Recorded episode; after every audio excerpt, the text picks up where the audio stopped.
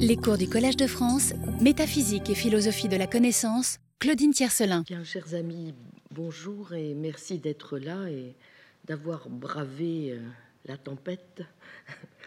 Bien. Alors, la pensée structurée comme un langage, telle est la question que nous allons continuer à approfondir euh, aujourd'hui.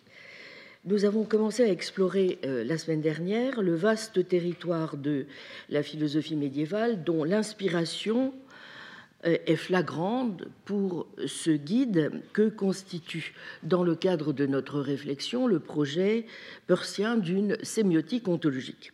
C'est en effet que l'on trouve aussi chez les médiévaux, nous l'avions vu, cette habitude de penser sous la forme de signes. Après quelques rapides escapades du côté de Pierre Abélard, nous avons présenté certaines idées chères à des théoriciens plus tardifs du signe, notamment celles que l'on doit à Guillaume d'Occam, qui propose une nouvelle définition de la logique et le recours à tous les raffinements que va rendre possible cet instrument puissant de la logique médiévale qu'est la supposition. C'est chez le Venerabilis Inceptor surtout que l'on peut désormais envisager vraiment les concepts eux-mêmes comme des signes et la pensée elle-même comme une pensée signe. En effet, la pensée apparaît comme structurée sur le mode d'un authentique discours mental, cet oratio mentalis dont on a pu dire, et je vous renvoie au grand livre classique de Claude Panassio, Les mots, les concepts et les choses, euh, la sémantique de Guillaume d'Occam et le nominalisme d'aujourd'hui, qu'elle constituait vraiment la grande innovation d'Occam, mais aussi qu'elle anticipait nombre d'analyses contemporaines, comme celle menée en particulier par le philosophe de l'esprit Gerald Fodor, grand promoteur du langage de la pensée, animé par le souci de déterminer le type de structure interne qu'il convient d'attribuer aux états mentaux et d'opter pour ce faire à ce qu'il appelle une structure des constituants dont le modèle est emprunté à l'analyse linguistique, celui d'une population d'unités signifiantes s'articulant en séquences diverses selon une syntaxe bien précise et contribuant ainsi, chacune d'une manière réglée, à la valeur sémantique des séquences en question, à leur signification par exemple, ou à leur valeur de vérité s'il y a lieu. C'est là, pense Fodor, l'hypothèse à la fois la plus naturelle et la plus féconde aussi pour rendre compte de moult traits cognitifs qui, empiriquement, caractérisent l'espèce humaine. L'apprentissage de la langue maternelle, par exemple, suppose déjà, dit-il, une capacité de computation symbolique. Bon, l'idée sous-jacente, à première vue, est plutôt convaincante, n'est-ce pas? Après tout, des mots différents, quelquefois, expriment les mêmes pensées. Soit les trois, phrases suivantes Homo courit, un homme court, a man is running. Bon, comme le souligne Claude Panassio, n'y a-t-il pas un sens à dire, comme le pensent les tenants du langage mental, qu'un locuteur du latin, n'est-ce pas, qui affirme sincèrement homo courit, un francophone qui affirme tout aussi sincèrement un homme court et un anglophone qui affirme tout aussi sincèrement a man is running partagent une même croyance, n'est-ce pas? Bon. D'où l'hypothèse, somme toute raisonnable, qu'il existe dans les esprits individuels, je cite Panassio, sous une forme ou sous une autre, des représentations mentales qui, bien qu'indépendantes des langues de communication, sont combinables entre elles, n'est-ce pas, en unités plus complexes, de la même façon précisément que les mots de la langue se combinent en phrases. Fin de citation.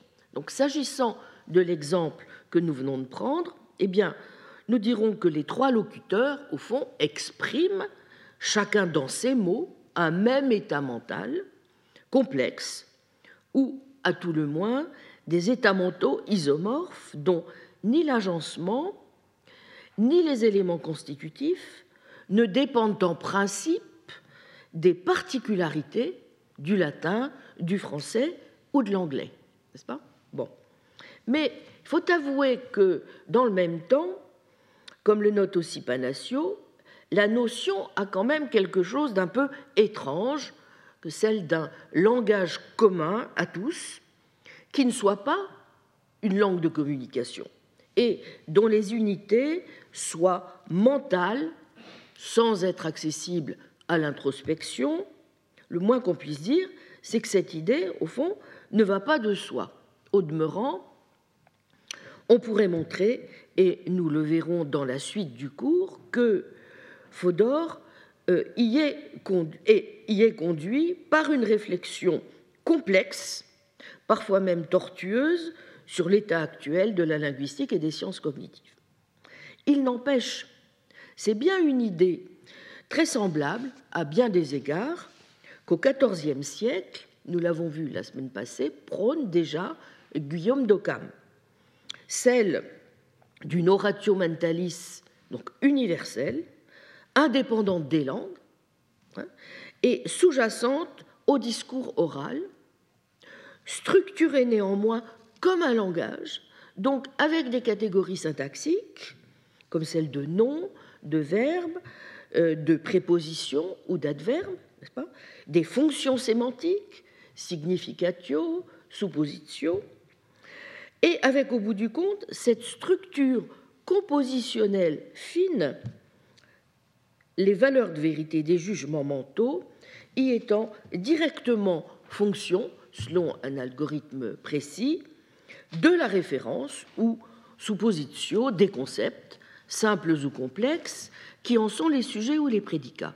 Et, du reste, la théorie occamiste des conditions de vérité est exposée dans la deuxième partie de la Summa Logicae, chapitre 2, 20, page 1082, dans la traduction française que nous devons à Joël Biard. Alors, ajoutons sur le plan historique que, chose étonnante, les cognitivistes contemporains ne citent guère Guillaume d'Occam et ne s'en sont pas, en vérité, inspirés, et que si Fodor dit bien vouloir, pour sa part, ressusciter l'idée traditionnelle d'un langage de la pensée, il songe sans doute plus lui-même à John Locke ou à Hobbes, qui évoquent l'un et l'autre, ça et là, un mental discourse. Mais la grande différence, et nous y reviendrons lorsque nous évoquerons la période moderne, est que pour ces derniers, il ne s'agit pas précisément de doter leur discours intérieur d'une structure compositionnelle bien précise, n'est-ce pas, ni du reste d'une syntaxe comme Occam et ses successeurs. Et en vérité, euh, du XIVe au XVIIe siècle, l'idée occamiste, en ce qu'elle avait d'essentiel, au fond, s'est évanouie et l'époque moderne l'a peu connue. Là où, en revanche, entre l'oratio mentalis d'Occam et le language of thought donc de Fodor, il y a, comme le souligne fort justement Panacio, puisque c'est le thème, n'est-ce pas, de son superbe livre, tout à la fois parenté très nette et solution de continuité. Bon, j'ai parlé, j'ai employé le terme de d'innovation à propos d'Occam. Mais pourquoi? Oh, Tout simplement parce que, n'est-ce pas, l'idée euh, consistant à considérer les concepts comme des signes, hein, euh, que Peirce va aussi faire sienne, est au fond une idée qui n'a rien d'évident et qui n'avait rien d'évident du reste avant qu'Occam ne s'en saisisse. C'est même là l'objet d'une vive controverse d'une magna altercatio, pour reprendre les termes de Jean Scott, qu'il évoque dans son ordinatio en se posant la question suivante, je cite, le mot est-il le signe du concept ou celui de la chose même? Bien. Alors, sans doute, cette agitation autour de la notion de signe était-elle étroitement liée aux discussions sur le verbe? Thomas d'Aquin, par exemple, maintenant que le signifié propre, je le cite, du mot oral est le verbe intérieur, identique, selon lui, aux passions, aux, passiones animae du Péri Herménéas, voire par exemple la somme contre les gentils, 4, chapitre 2. De même que ceux qui, sur ce point, adoptaient euh, la position adverse, euh, le faisaient souvent au, nom de ce réalisme résolu qui, selon Panacio, a caractérisé tout un mouvement philosophique au tournant du XIIIe et du XIVe siècle. La plupart du temps, remarquait-il, au fond, nous employons les mots pour renvoyer aux choses plutôt qu'au seul concept de notre esprit. Je vais y revenir.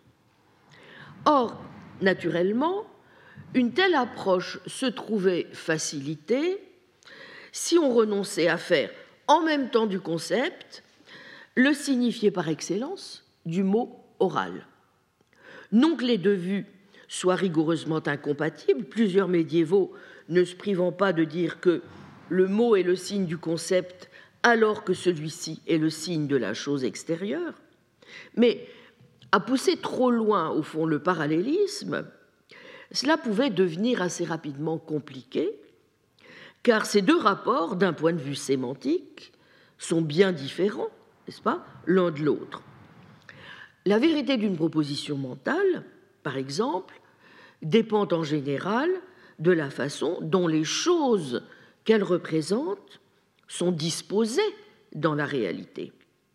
Mais il serait absurde de poser que la, vérité d'une proposition orale dépend de la façon dont les concepts mentaux qui lui correspondent sont disposés dans l'esprit, n'est-ce pas? Auquel cas, il s'ensuivrait qu'un énoncé oral n'a besoin que d'être sincère pour être vrai. Ce serait trop beau. Si l'analyse sémantique du langage extérieur doit fournir le modèle par excellence de la pensée intérieure, il sera plus fructueux, et c'est ça que justement on va voir euh, Guillaume d'Occam, de mettre en parallèle le rapport concept-chose avec le rapport mot-chose, plutôt qu'avec le rapport mot-concept, n'est-ce pas Et de poser en conséquence que les concepts et les mots sont tous les deux des signes des choses extérieures. Voyez sur ce point les analyses de Panacio, pages 202-203. Mais évidemment, pour le voir, cela supposait de modifier considérablement la perspective jusque-là majoritairement adoptée et sur le signe et sur ce discours avec soi-même dont on pourrait pourtant penser qu'il était déjà présent chez Platon ainsi que je l'ai suggéré, vous vous en souvenez peut-être, en évoquant le rappel par Peirce lui-même du fameux passage du Théétète. Quelques mots donc pour commencer sur chacun de ces deux points.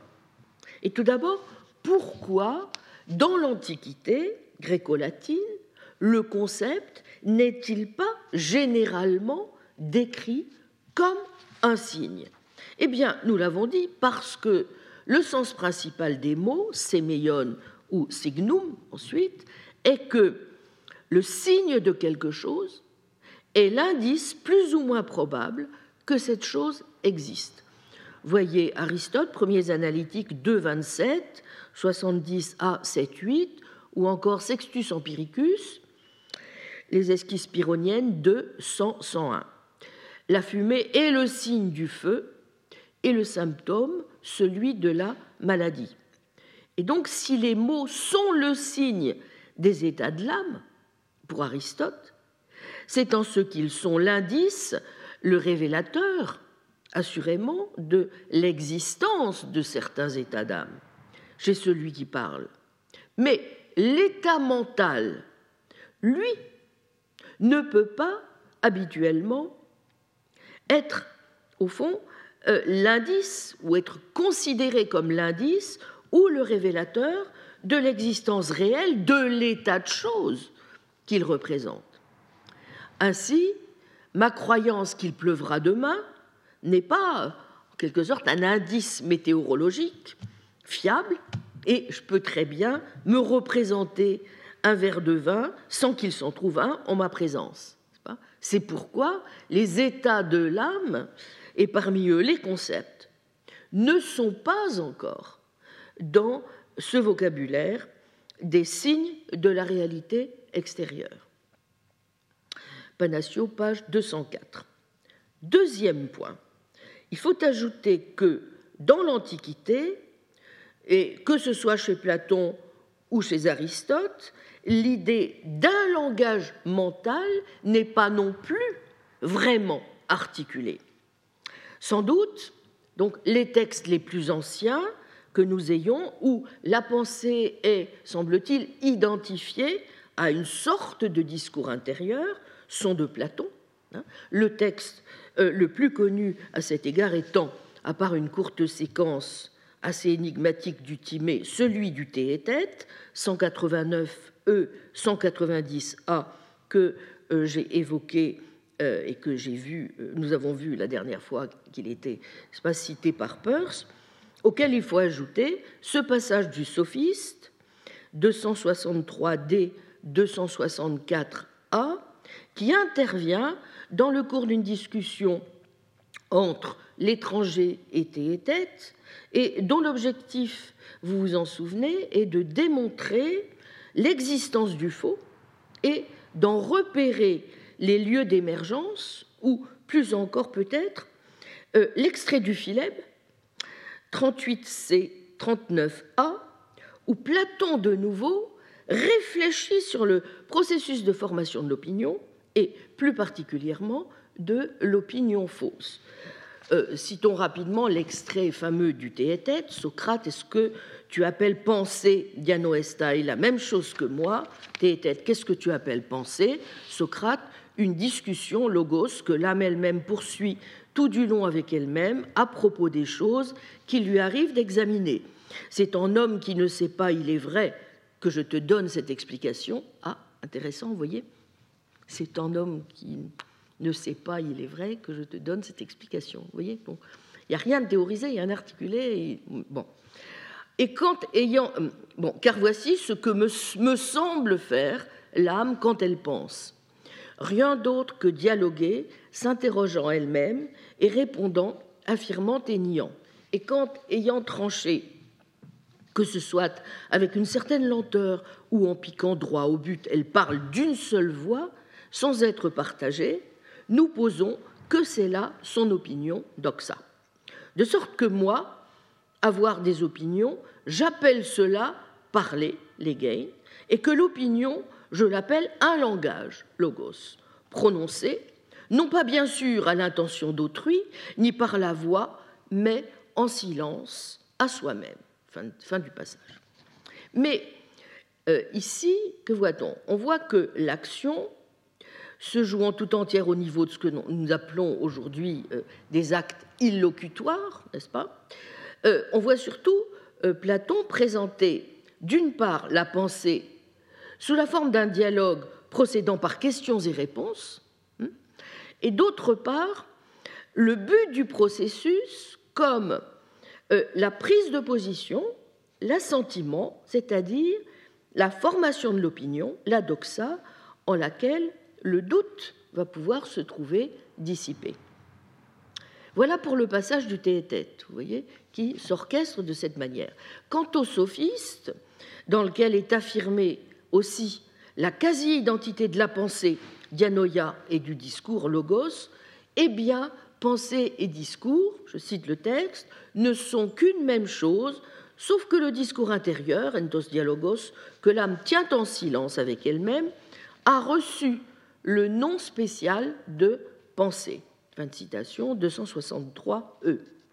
Et après quelques pages consacrées au discours extérieur composé de noms et de verbes, en lesquels on voit que se trouve parfois du faux, aussi bien que du vrai, 261D, 263D, il s'agit surtout pour Platon de montrer que l'opinion, doxa, est à la pensée ce que l'affirmation et la négation sont au discours extérieur, ce qui permet d'appliquer, vous voyez, les propriétés sémantiques de vérité et de fausseté, surtout de fausseté d'ailleurs, à l'ordre de ce qui se passe dans l'âme. On a donc raison, comme l'accorde Panassio, de reconnaître à Platon, je cite, d'avoir vu nettement le parallélisme fort qui peut exister entre l'ordre des attitudes propositionnelles, comme la croyance ou l'assentiment épistémique, et celui des actes illocutoires, que sont l'assertion et la négation. Et c'est sur la base de ce parallélisme qu'il introduit l'idée d'un discours intérieur, encore une fois décrit dans ces lignes comme un dialogue de l'âme avec elle-même, 264 voir Panassio, page 32, cette fois de l'ouvrage Le discours intérieur. Bon. De même, dans le Philèbe, 38c, 39a, où la croyance apparaît ici en toute clarté comme le résultat d'un échange intérieur de questions et de réponses, et c'est de nouveau ce qui permet à Platon d'appliquer à l'ordre de la dianoïa les valeurs sémantiques par excellence que sont le vrai et le faux. Tout se passe donc comme si, vous voyez, le premier lieu d'application en quelque sorte de ces notions, qui deviendront si cruciales pour toute la philosophie occidentale ultérieure, était comment évaluer des réponses à un questionnaire.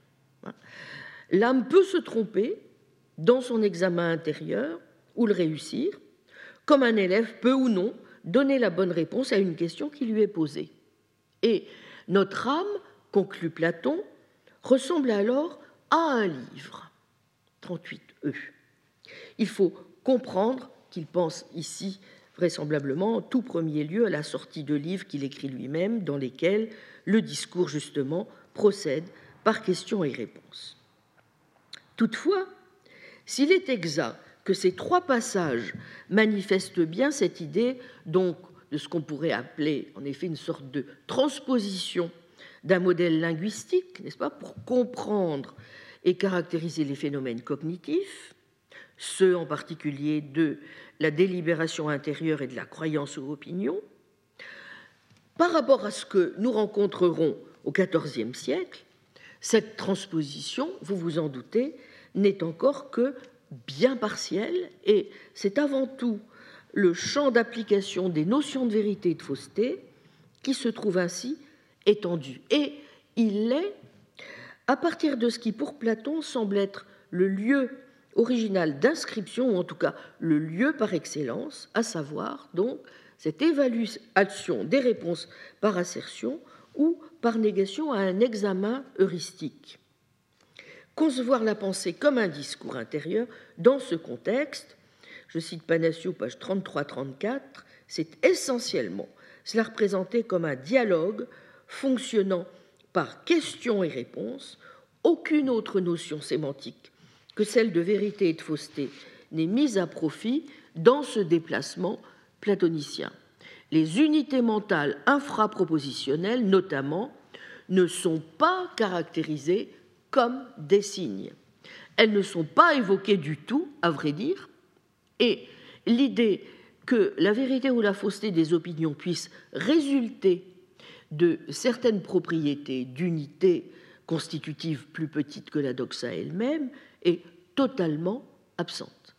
Le modèle linguistique employé n'est pas celui de la composition sémantique. Bien, autre question, euh, celle de savoir, par exemple, si, aux yeux de Platon, le discours intérieur est, par exemple, doté de quelque chose comme une syntaxe, n'est-ce pas?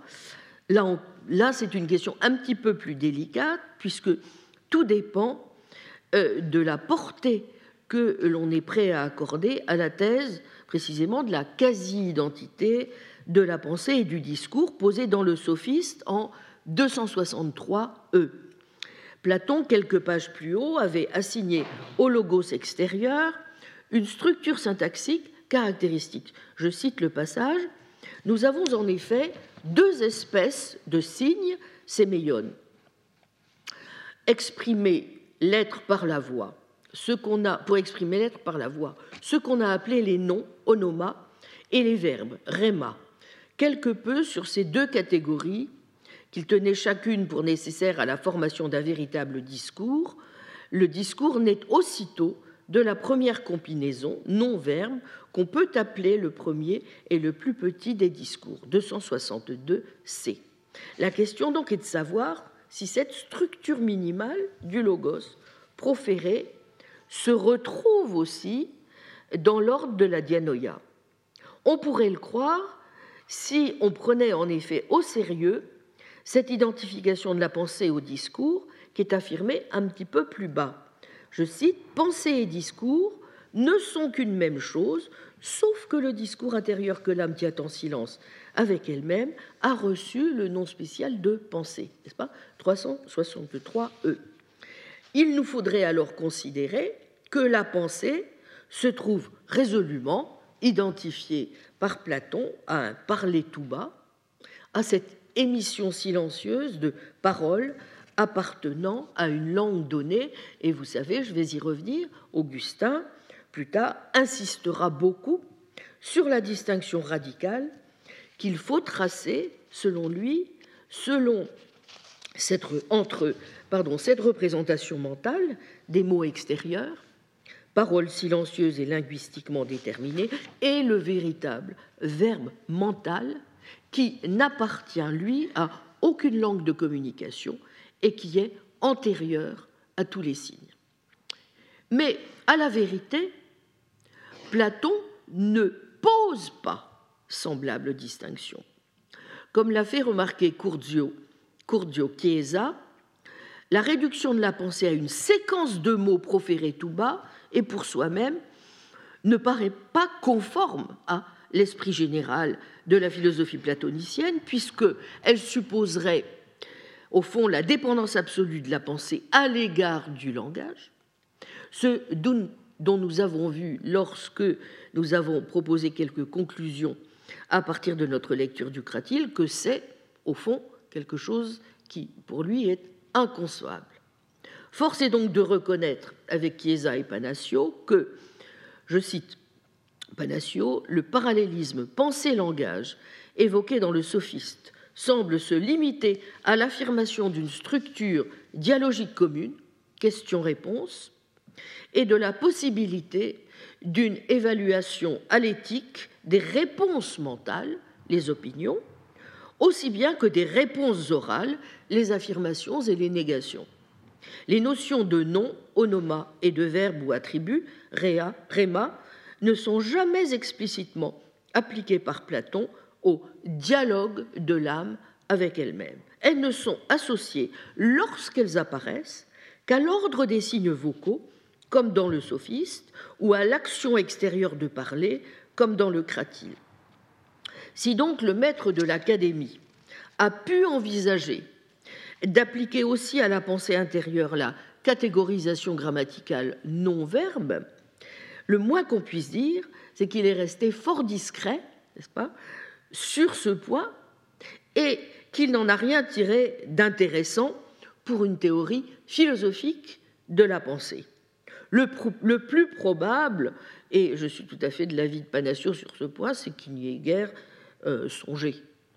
Ce qui l'intéresse vraiment, lorsqu'il propose de décrire la pensée comme un discours, euh, étant euh, d'établir la légitimité de principe, n'est-ce pas, d'une évaluation des états cognitifs en termes de vérité et de fausseté, et le transfert du modèle linguistique à l'analyse de la pensée n'exploite chez lui ni le principe de composition sémantique, ni la structuration syntaxique.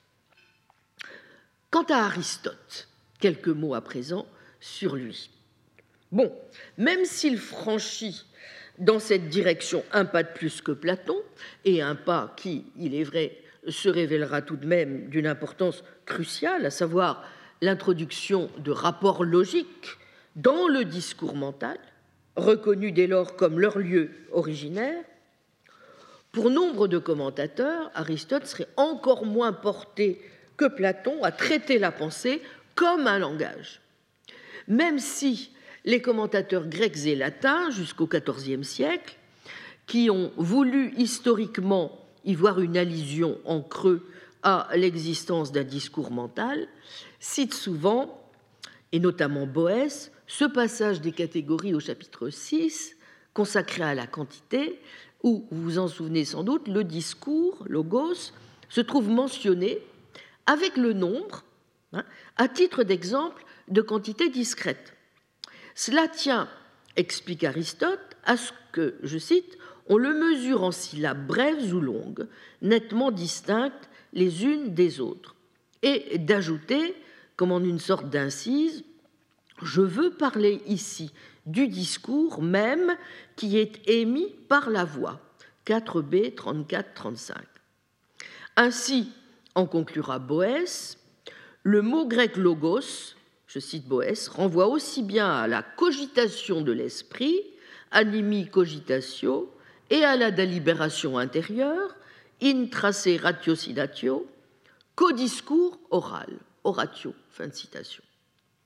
Vers la fin du XIIIe siècle et au début du XIVe siècle, plusieurs auteurs prendront occasion de cette petite phrase des catégories pour distinguer dans la foulée du deuxième commentaire de Boès sur le Ménéas trois et parfois même quatre types de discours, au nombre desquels invariablement se retrouve l'oratio in mente, Aristote, selon eux, évoquant ici négativement, et entre autres choses, donc, l'idée d'un discours intérieur.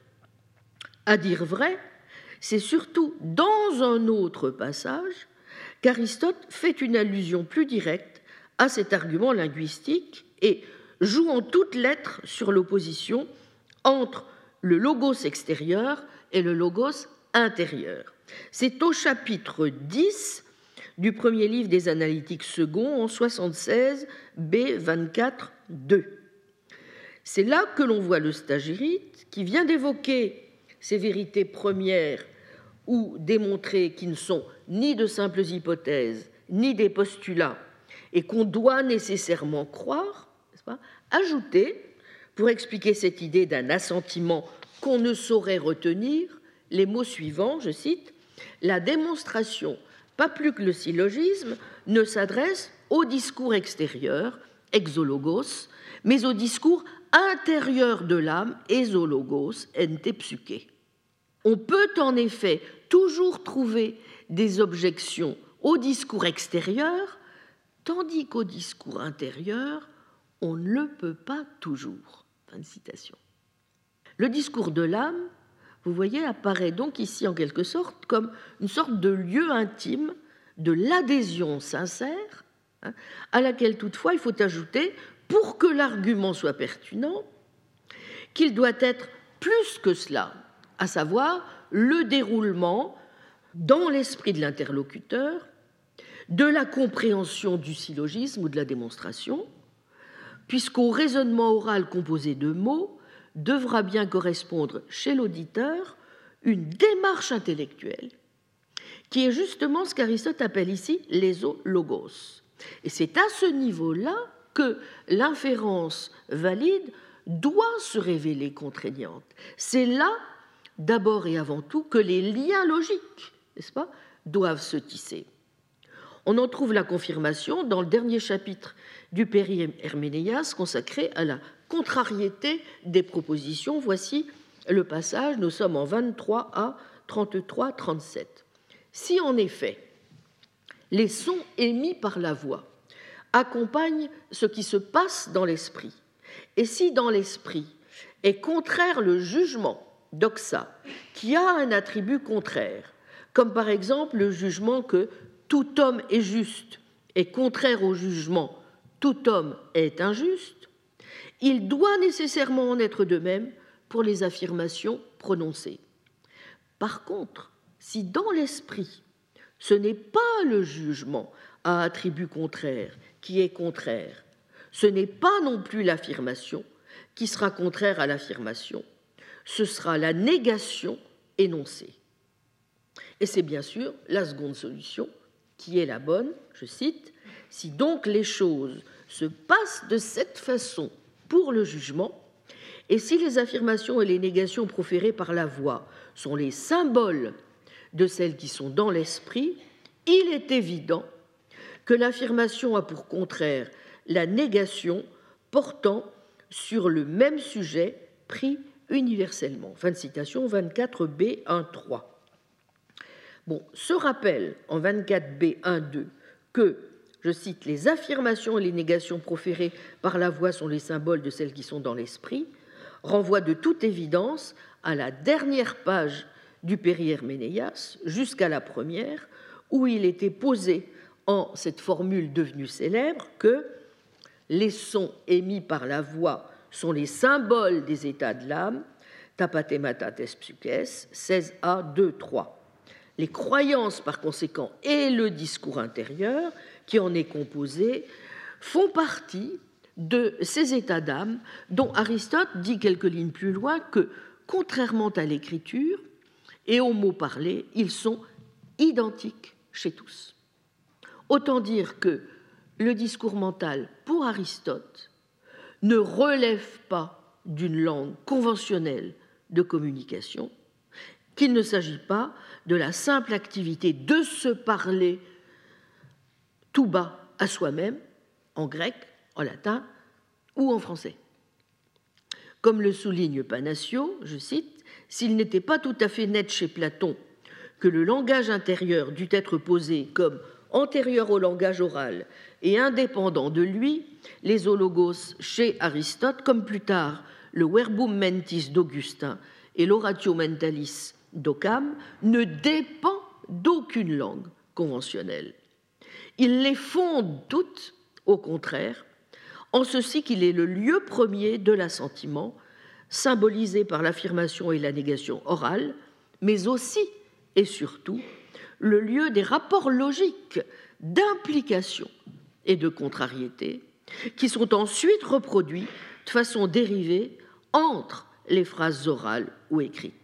Et c'est en ce dernier point que réside l'apport le plus original d'Aristote à l'histoire des idées et à l'histoire de l'idée de discours mental.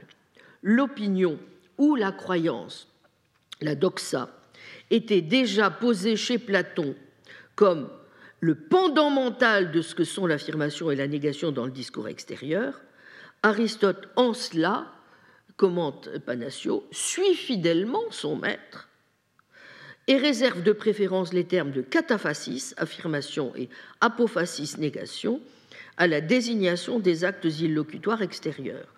Comme lui également, il subordonne ces actes manifestes à des attitudes intérieures relevant du discours silencieux et non conventionnel que l'âme se tient à elle-même, mais ce qu'il y a de nouveau avec Aristote, n'est-ce pas, c'est l'association privilégiée de ce discours intérieur avec l'ordre de la logique formelle, en laquelle il faut moins voir du reste une opposition consciente à Platon, bien au contraire, qu'une conséquence objective qu'Aristote croit pouvoir tirer de ce que son maître avait avancé. Et, poursuit Panassio, celui-ci concluait au terme d'un argument à la légitimité d'appliquer à certains produits ou processus purement noétiques une évaluation en termes de vrai et de faux, comme on le fait pour les réponses orales à certains types de questions. Or, de l'attribution de valeur de vérité à des unités mentales, il doit s'en suivre que ces mêmes unités entretiennent les unes avec les autres des rapports d'ordre logique. La vérité de certaines opinions doit entraîner ou exclure la vérité ou la fausseté de certaines autres. Les attributions de valeur de vérité dans un domaine discursif quelconque ne peuvent pas en général être absolument indépendantes les unes des autres. C'est là-dessus justement que reposera toute l'entreprise de la logique aristotélicienne, pour laquelle les notions de vérité ou de fausseté sont considérées comme premières. Dès lors, à partir du moment où l'on admet avec Platon l'existence dans l'esprit d'un pendant pour la négation comme pour l'affirmation, il est inévitable, pour appliquer là une évaluation de type alétique, qu'on y reconnaisse en même temps des rapports d'incompatibilité et d'implication. Fin de citation, page 40-41 du discours intérieur. Pourquoi peut-on considérer qu'Aristote fait vraiment un pas de plus donc que Platon? Eh bien, en ceci qu'il exploite explicitement, précisément, cette conséquence bien au-delà, au fond, de ce que pouvait imaginer son illustre prédécesseur. Plus que comme un dialogue intérieur, les logos est posé comme le lieu par excellence, n'est-ce pas, du syllogisme et de la démonstration, et l'ordre du jugement dans l'esprit est posé comme l'espace premier des rapports de contrariété, et donc aussi par extension de tous les rapports mis en scène dans le fameux carré logique. Le stagirite, donc, d'un côté, ne fait que, au fond, tirer une conséquence inéluctable du geste platonicien, puisque euh, si l'opinion dans l'âme est le porteur premier des valeurs de vérité, elle doit bien aussi être le porteur par excellence des relations logiques. Mais d'un autre côté, il déplace, ce faisant, le sens profond du recours au modèle linguistique pour comprendre le fonctionnement des processus cognitifs. Et ce déplacement, en fin de compte, s'avère radical. Pourquoi? Eh bien parce que l'important pour lui n'est plus, comme pour son maître, que la pensée soit un dialogue de l'âme avec elle-même. C'est là une notion qu'il n'exploite pas du tout, à vrai dire. Le thème de la discursivité intérieure évoque bien plus pour lui l'idée, bon, évoque bien, pardon, pour lui comme pour Platon, l'idée d'une progression de la pensée d'un processus conduisant à de nouveaux assentiments. Mais il ne s'agit plus d'une progression par question et réponse, mais d'un développement par inférence.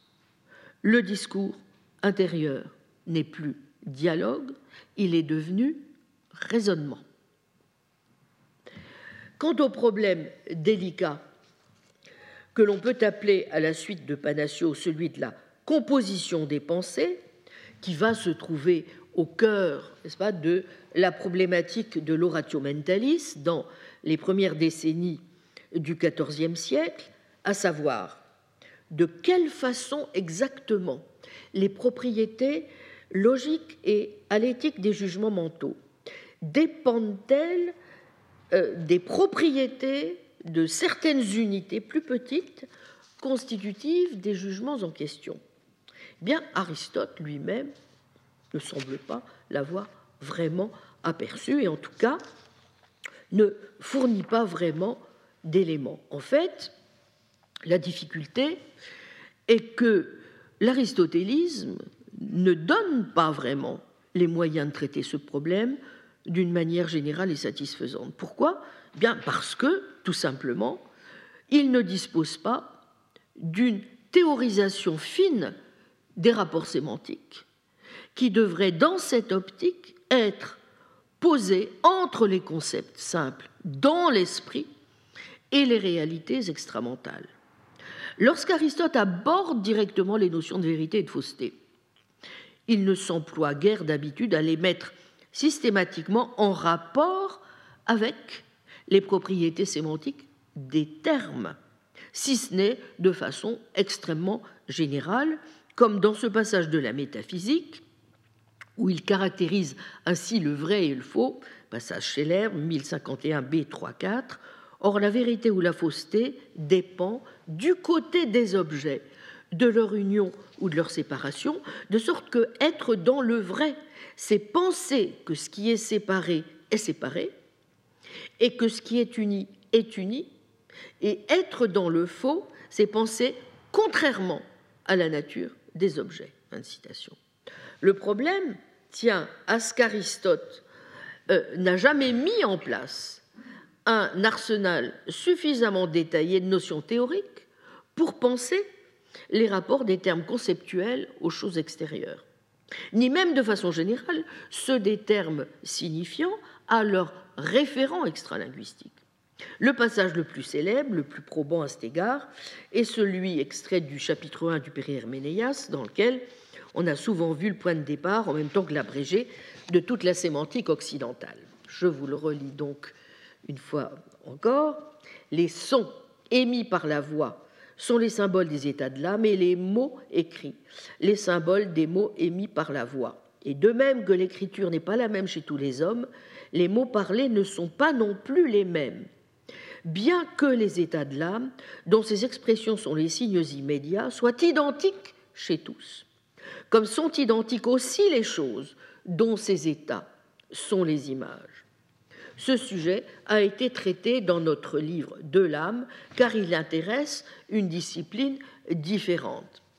Bon, par où l'on voit certes, dans ces lignes surabondamment commentées, que les états de l'âme, au nombre desquels il faut compter les concepts simples et les propositions mentales, sont décrits comme les images homoyomata des choses extérieures, mais aussi que la façon spécifique dont les concepts sont ainsi les images des choses n'est pas théorisée pour elle-même, ni ici, ni ailleurs dans l'œuvre d'Aristote, et en tout cas, le traité de l'âme auquel le Péri-Herménéas renvoie explicitement le lecteur ne s'y emploie guère, du moins pas d'une façon qui permettrait, ne fût-ce que dans des grandes lignes, de discerner la contribution propre des concepts simples au fonctionnement sémantique des propositions mentales. Et en particulier, il est remarquable que les notions sémiotiques de symbole, symbolon et de signe, séméion, qu'Aristote emploie pour désigner le rapport des mots oraux aux états de l'âme, ne lui servent pas, n'est-ce pas? Nous l'avons déjà dit la semaine dernière, à nommer le rapport des états de l'âme aux choses extérieures. Ni dans le Péri-Herménéas, ni ailleurs, les concepts ne sont vus par lui comme des signes, n'est-ce pas, euh, ou des symboles des réalités extérieures. Et ce qui est frappant aussi, c'est que les rapports sémiotiques en question n'unissent pas non plus les mots écrits ou oraux aux choses extérieures. Ils ne sont pas décrits dans ce passage comme les signes ou les symboles de leurs référents extramentaux. Donc, la notion, au fond, aristotélicienne, qui se rapprocherait le, plus de ce qui serait ici requis, serait sans doute celle qui exprime dans le traité des catégories, en particulier le verbe catégorestai, être prédiqué de, qui paraît en effet renvoyer dans certains de ses usages à une relation de type sémantique entre les prédicats généraux susceptibles de figurer dans une proposition et les objets extérieurs auxquels ces prédicats s'appliquent, mais la notion est notoirement ambiguë et insuffisamment théorisée. Elle donne encore aujourd'hui, comme euh, commente fort justement Panacio, bien du fil à retordre aux exégètes d'Aristote, puisque, je cite, celui-ci ne distingue pas toujours très nettement entre un rapport d'ordre logique unissant le prédicat d'une proposition à son sujet linguistique, un rapport d'ordre ontologique entre un universel comme le genre ou l'espèce et des entités singulières comme les substances premières, et un rapport sémantique entre un signe général et les choses extérieures dont il se vérifie. Cette ambiguïté bien connue affecte de part en part toute l'histoire des interprétations d'Aristote en témoigne, le statut même de sa théorie des catégories, en même temps que sa position sur la question des universaux. Panacio, page 48. et donc à supposer que l'on parvint à isoler dans l'aristotélisme, à partir des catégories et des topiques surtout, une notion proprement sémantique de prédication, elle ne saurait fournir à elle seule tout l'appareil conceptuel nécessaire à l'élaboration d'une théorie compositionnelle des conditions de vérité des propositions mentales. Au bout du compte, si le problème de la composition ne peut pas être traité de façon adéquate dans le cadre de l'aristotélisme original, ni pour le discours intérieur, ni même, donc, vous voyez, pour le discours extérieur, c'est que la référence, c'est-à-dire le rapport qui unit un terme simple aux choses réelles qu'il a pour mission de représenter, n'y est guère, au fond, thématisé. Les logiciens médiévaux, nourris de plusieurs siècles de réflexion sur les catégories et sur le périherménéia, seront beaucoup plus sensibles que leurs mentors à cette dimension, ce qui explique pour une bonne part la façon dont ils exploiteront au XIVe siècle le thème du langage mental. En bref, ce n'est vraiment qu'avec Augustin que la notion de signe va vraiment se déplacer.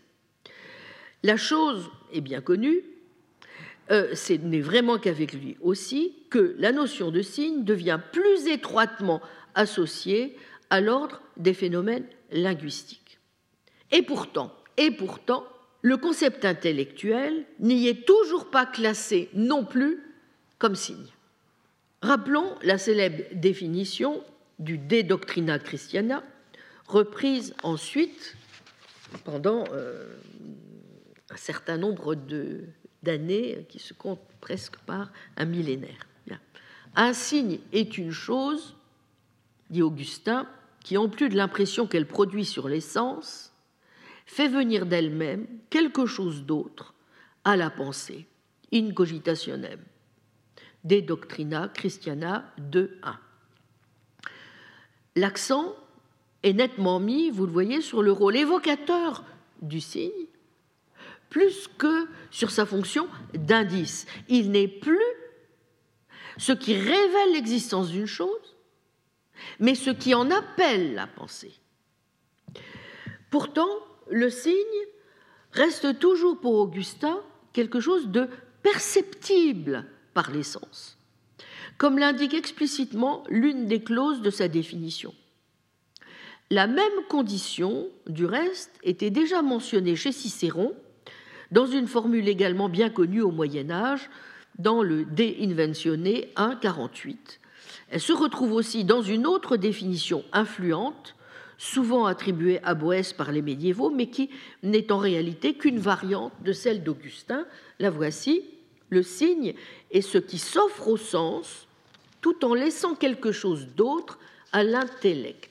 Signum est quod se offert sensui aliud derelinquens intellectui. Formule qui s'apparente beaucoup, n'est-ce pas, à celle qu'avançait Augustin dans le De Dialectica, fortement inspiré, je vais y revenir, d'une source stoïcienne. Je cite, Le signe est ce qui se montre au sens et qui montre en outre à l'esprit quelque chose d'autre que soi-même. Chapitre 5, page 86. Alors, quelques mots tout de même pour éviter de prêter à Augustin des idées qui ne seraient pas vraiment les siennes. Dans un bel article que je vous recommande, ancien, je, fais un petit peu exprès de rappeler certains bons auteurs parce que je me suis rendu compte que quand on citait des choses qui allaient au-delà de cinq ans, euh, c'était en général inconnu au bataillon. Donc je fais un peu. Euh. Donc ce texte date de 1982 et il reste toujours tout, aussi excellent que s'il avait été écrit aujourd'hui, n'est-ce pas?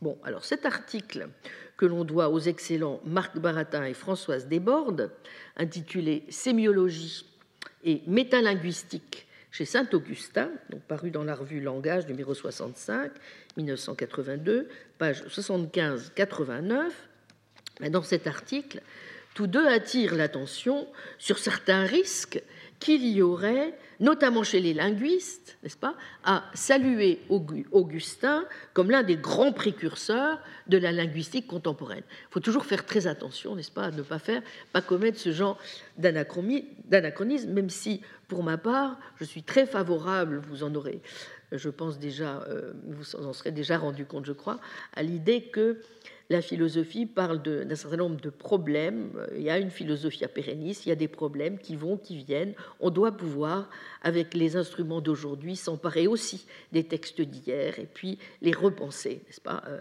mais en faisant naturellement très attention, en les recontextualisant, etc. Mais si on ne peut pas faire ça, à quoi bon faire de l'histoire de la philosophie, n'est-ce pas? Donc euh, la, philosophie est une discipline vivante, c'est le seul moyen, à mon avis, de faire quelques petits progrès dans la pensée. On n'en fait pas beaucoup, infime, mais quelques-uns quand même. Bon.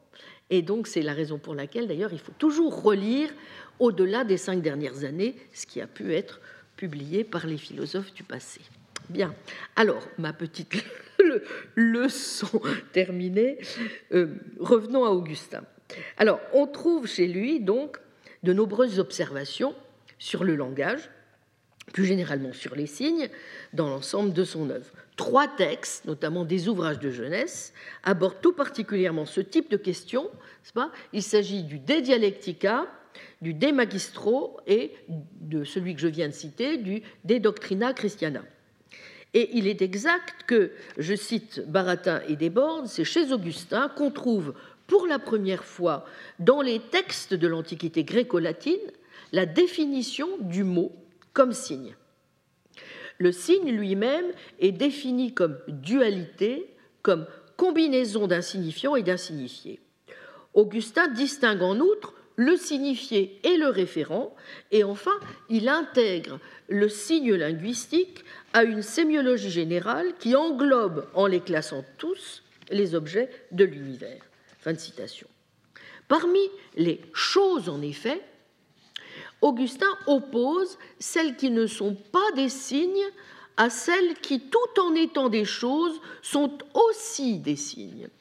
Parmi ces dernières, il distingue les signes naturels, par exemple, pas, nous venons d'en parler, la fumée, signe du feu, et les signes conventionnels différenciés, selon qu'ils sont visibles, les gestes, par exemple, ou audibles, comme c'est le cas des mots. Quant à l'écriture, eh bien, c'est un ensemble de signes conventionnels visibles, au même titre que les gestes, mais signes conventionnels visibles de signes conventionnels audibles, les mots. Ceux qui ont aussi plus récemment voulu voir en Augustin le précurseur de la réflexion métalinguistique citent à l'appui de leur thèse divers passages où ils s'intéressent de très près au vocabulaire métalinguistique. D'autres aussi, où, de façon encore plus originale, ils mettent en évidence les phénomènes d'autonymie et en déterminent les principaux caractères. Rien de plus justifié, donc, n'est-ce pas? Mais à condition aussi de rappeler que le point de vue d'Augustin n'est pas celui d'un linguiste au sens moderne du terme et que, je cite nos deux auteurs, son projet central est de tenter de répondre à cette question qui hante toute la philosophie antique, quel rapport y a-t-il entre les énoncés et le monde dont il se donne comme les représentants Question non résolue, comme on sait. C'est dans cette perspective qu'Augustin a essayé de fonder rationnellement la véridicité des énoncés sur une analyse des propriétés du langage, et c'est dans cette perspective qu'il faut replacer les détails qui, ont, qui ont intéressé les linguistes modernes. Fin de citation, page 76 de l'article. Or, il faut bien admettre, en résumant très grossièrement les choses, que la tentative d'Augustin, ébauchée dans le De Dialectica, aboutit à un échec. Et à la reconnaissance de cet échec, manifesté dans le retournement du De Magistro. Pourquoi et quelles leçons pouvons-nous, à ce stade, en tirer pour notre propre enquête? Il me semble que nous pouvons très brièvement, et en suivant le fil de l'analyse proposé donc par Marc Baratin et Françoise Desbordes, souligner au moins dix points suivants les dix points suivants pour essayer de caractériser, vous voyez, ce qui fait euh, donc la, spécificité de la démarche du jeune Augustin. Premier point. À l'époque de sa conversion, Augustin a conçu, vous vous en souvenez, le projet global d'une encyclopédie qui traiterait de chaque discipline dans une perspective chrétienne menant du mondain au spirituel. C'est dans cet ensemble que se situe le De Dialectica, dont la rédaction doit donc dater de 386-387, laquelle devait se proposer de mettre la dialectique au service de la foi. La dialectique, science des sciences, discipline complexe qui rassemble et syncrétise les apports de l'aristotélisme et du stoïcisme, et en laquelle, euh, euh, en effet, Augustin croit avoir trouvé une arme contre le scepticisme, ainsi qu'en atteste en 386 l'éloge qu'il fait de la dialectique dans le Contra Académicos et dans le De Ordine. Dialectique donc qui expose les lois du raisonnement, lois qui viennent de Dieu et qui peuvent donner une assise rationnelle à l'incertitude et garantir la validité des inférences. En vérité, deuxième point, le De Dialectica, qui devait donc notamment analyser dans sa première partie De Loquendo le verbum, dans la première section pour en analyser l'origine, la valeur, sa flexion, sa construction, puis le dicibile, puis la dictio, puis la res, restera, comme vous le savez, inachevé. Un abandon qui, selon Marc Baratin et Françoise Desbordes, ne paraît pas fortuit. Tout se passe comme si l'étude préliminaire du Werbum avait conduit Augustin à renoncer au projet d'établir rationnellement la véridicité des énoncés sur l'examen des propriétés du langage. Troisième point. S'écartant donc pour définir le Werbum de la dialectique stoïcienne, selon laquelle l'unité de base du langage est l'énoncé, en tant qu'il est le point de jonction du signifiant et du signifié, Augustin va lui substituer le mot. Mais étant donné le cadre stoïcien de son analyse, c'est-à-dire l'opposition du signifiant et du signifié, la relation du mot et de la chose est conçue comme étant par essence une relation de signification. Le mot se voit ainsi défini comme étant en lui-même un signe le signe d'une chose, 5, 7, 6. Et la parole est elle-même définie comme production de signes. C'est l'originalité radicale du montage que l'on observe dans le De Dialectica. Ainsi, le De Dialectica est le premier texte à présenter, vous voyez, le langage comme étant intrinsèquement et exclusivement un système de signes et à présenter tout mot comme étant un signe. Cette modification du mot comme signe va modifier la conception de la relation des mots et des choses. Auparavant, dans les analyses linguistiques où le problème de cette relation a été posé, elle avait toujours été conçue euh, je cite euh, Baratin et Desfordes, comme, page 78, comme une relation de substitution.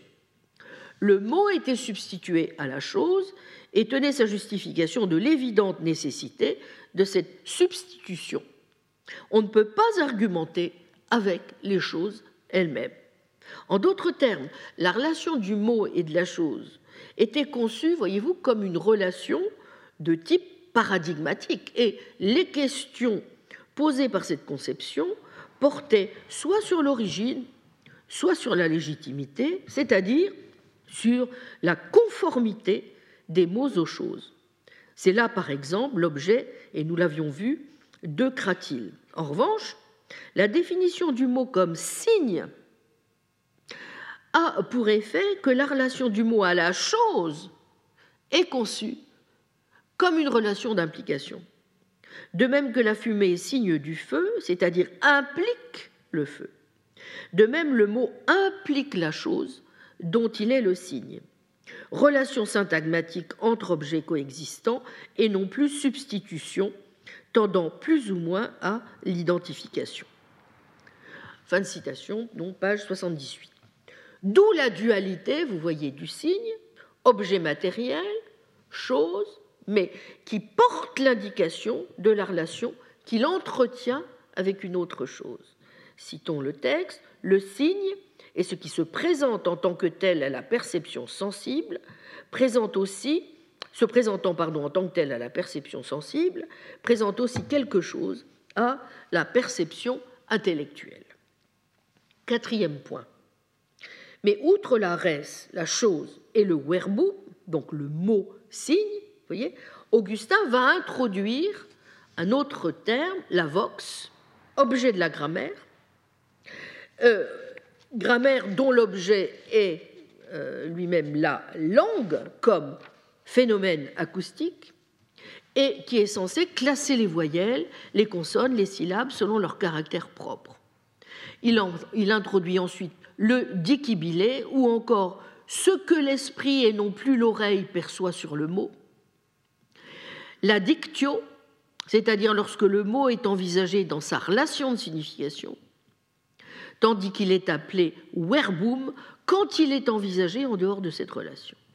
Ce qui n'entraîne pas que le verbum soit un simple équivalent de la vox.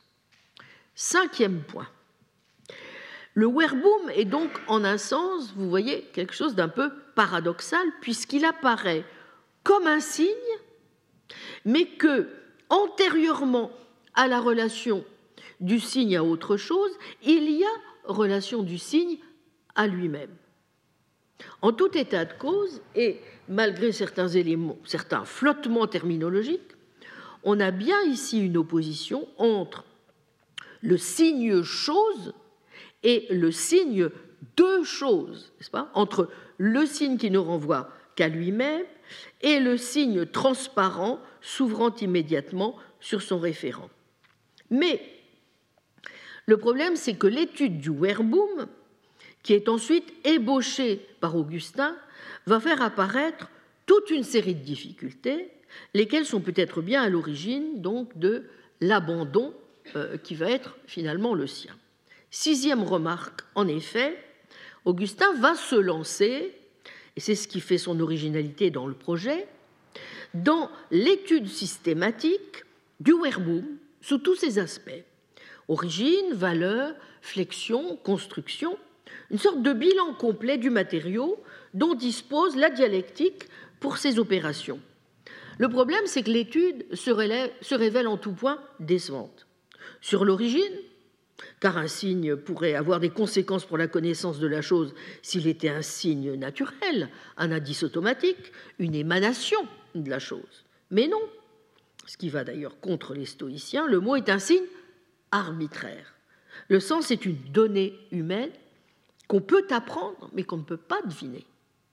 Même déception pour l'étude sur la valeur des mots, c'est-à-dire sur les faits qui sont susceptibles de produire de par leur caractère propre, mais au fond, l'étude des effets esthétiques n'intéresse pas vraiment le dialecticien. Du point de vue de la véridicité, cette fois, qui seul évidemment importe, il apparaît aussi que le mot peut être à l'origine d'une multitude d'erreurs. Bref, la plus grande partie du brouillon d'Augustin est ainsi employée à distinguer et à classer tout ce qui, dans les mots, fait obstacle à une exacte information sur les choses. Il appert que tout mot est fondamentalement ambigu et que rien en lui ne le destine à identifier tel ou tel res. Il n'y a pas de correspondance biunivoque entre les signes et les choses. Bref, l'étude du verbum montre bien que les choses ne sont pas rendues immédiatement accessibles par les mots qui les signifient, mais cette étude ne donne pas de solution aux difficultés. Il en ressort de façon assez inattendue que le verbum n'existe au fond qu'à l'intérieur d'un énoncé, dans un contexte métalinguistique qui indique qu'on ne prendra pas la signification en considération. C'est la dictio, donc le signe de chose, qui est premier, et c'est le discours qui constitue le signe comme signe chose, comme signe de soi. On peut parler des signes choses dans la mesure où on les constitue en même temps qu'on en parle. Ce type de discours a même l'avantage de donner simultanément la chose et ce qu'on en dit, mais ce discours sophistiqué sur un signe, ne, au fond, euh, il est appauvri, n'est-ce pas, puisqu'il porte, au fond, sur le matériau de base des énoncés, mais qui ne pourra rien dire sur le rapport des mots aux choses. Et pour une science du vrai et du faux, on peut dire que cette étude préliminaire sur le langage s'avère donc assez inutile. Le seul enseignement du brouillon abandonné, c'est qu'il y a un abîme infranchissable, semble-t-il, entre les mots et les choses. Augustin a dû en prendre conscience. Deux ans plus tard, dans le De Magistro, il tire toutes les conclusions négatives des prémices abandonnées du De Dialectica. Or, et c'est mon septième point, que montre saint Augustin cette fois dans le De Magistro dont on a souvent dit qu'il était censé traiter de la question traditionnelle, l'enseignement est-il possible et comment? En fait, ce qu'il fait, c'est de nous placer d'emblée, plus généralement, dans la perspective de l'information et de la communication. Le langage n'est plus considéré dans la relation directe de communication, ou pardon, de la, relation directe qu'il entretiendrait avec le monde, mais, je cite Baratin et Desbordes, dans une relation d'interlocution où l'accent est mis sur l'auditeur, c'est-à-dire sur l'interprétation, ou du moins la possibilité d'interpréter ce qu'un locuteur dit du monde. Et ce qu'il montre, c'est quoi? Eh bien, c'est l'imperfection radicale des signes, qu'on peut parler des signes, mais qu'en quelque sorte, les signes ne sauraient parler des choses. Confronté à cette émission de signes qu'est la parole, l'auditeur, in fine, ne sera informé que des signes et non des choses. Voyez page 83. Donc avec beaucoup de virtuosité, certes, distinguant les signes de choses et les signes de signes, Augustin finit par faire quoi? Ben, euh, Tout simplement par opérer une déconstruction totale de la dialectique, montrant la vanité de cette démarche, qui à son plus haut point de perfection, en définitive, n'aboutit qu'à traiter les signes comme des non-signes. En se repliant, en se retournant sur le langage, la dialectique, dit-il, se coupe du monde dont elle prétendait autoriser la connaissance exacte. Au contraire, il faut attacher plus de valeur aux choses signifiées qu'aux signes, dit Augustin, car tout ce qui n'existe qu'en fonction d'autre chose a nécessairement moins de valeur que ce en fonction de quoi cela existe. Fin de citation. Les mots comme signes ne fonctionnent donc qu'en s'effaçant, vous voyez, au profit de ce dont ils sont les signes. La question principale, la seule qui mérite d'être posée à propos des mots, est donc de savoir de quoi ils sont les signes dans leur emploi le plus ordinaire. En quoi et de quoi les mots informent-ils l'auditeur qui les perçoit? Et c'est là le principal objet du De Magistro. Mais alors, huitième remarque, comment parler des choses?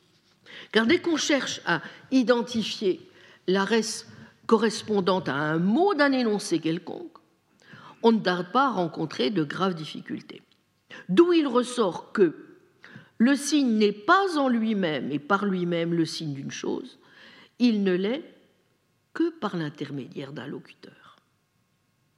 Si bien que les mots ne sont pas tant les signes des choses que les signes d'une pensée des choses.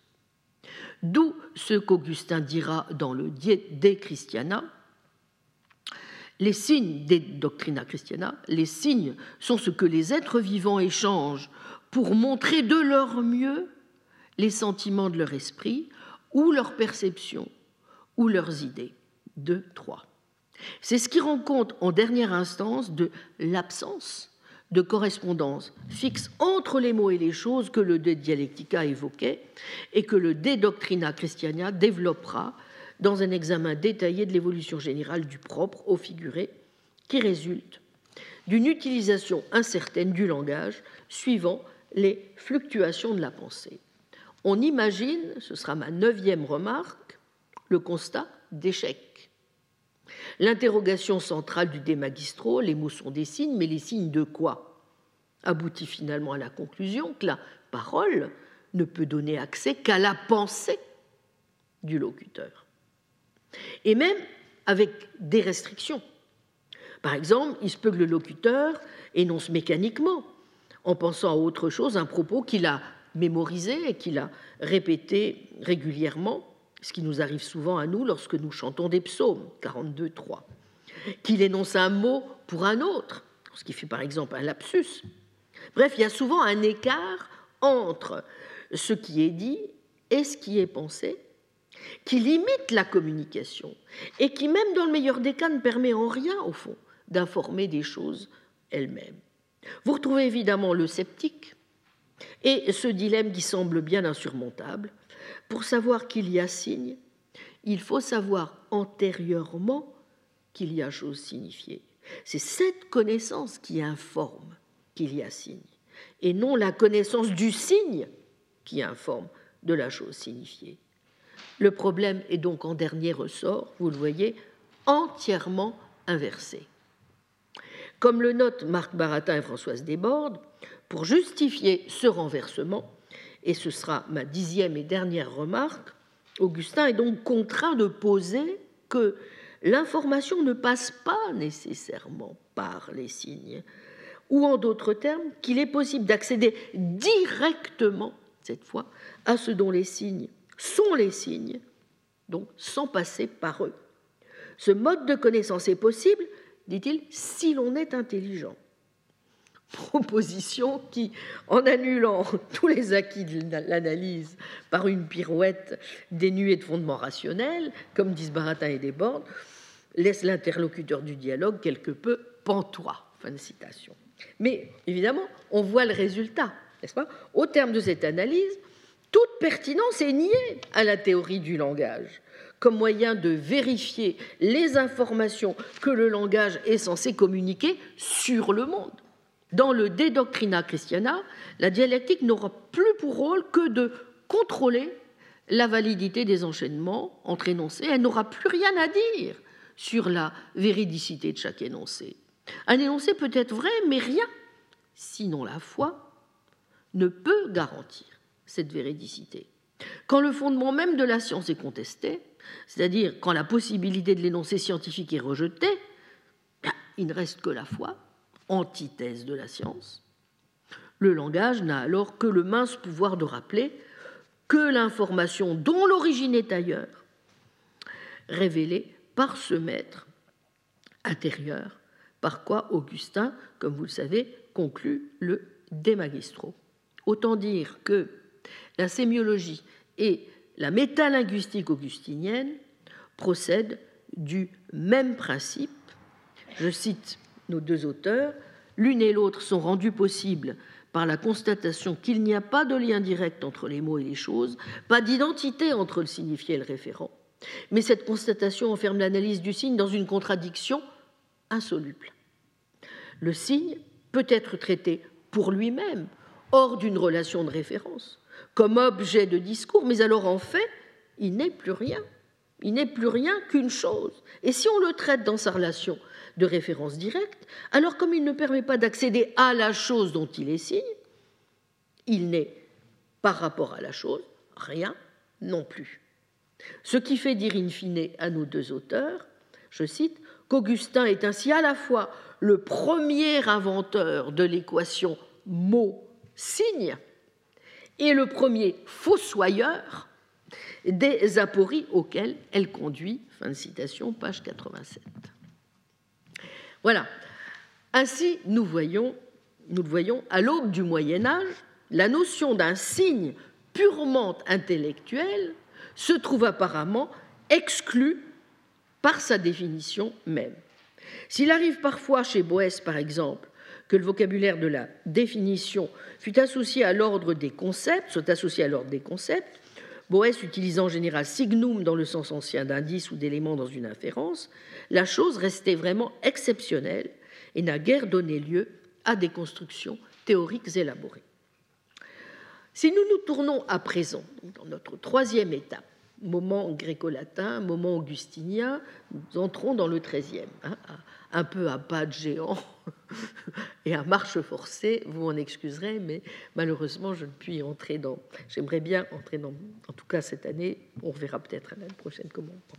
Si nous tournons à présent vers le XIIIe siècle, nous nous apercevons que l'application de la notion de signe à l'ordre des concepts se répand, comme dit Panacio, tranquillement, non sans susciter d'ailleurs quelques réticences, et notamment par l'intermédiaire de trois auteurs de premier plan, qui sont étudiés dans le détail d'ailleurs dans l'ouvrage de Panacio, à savoir Guillaume d'Auvergne, dans la première moitié du siècle, Roger Bacon et Thomas d'Aquin.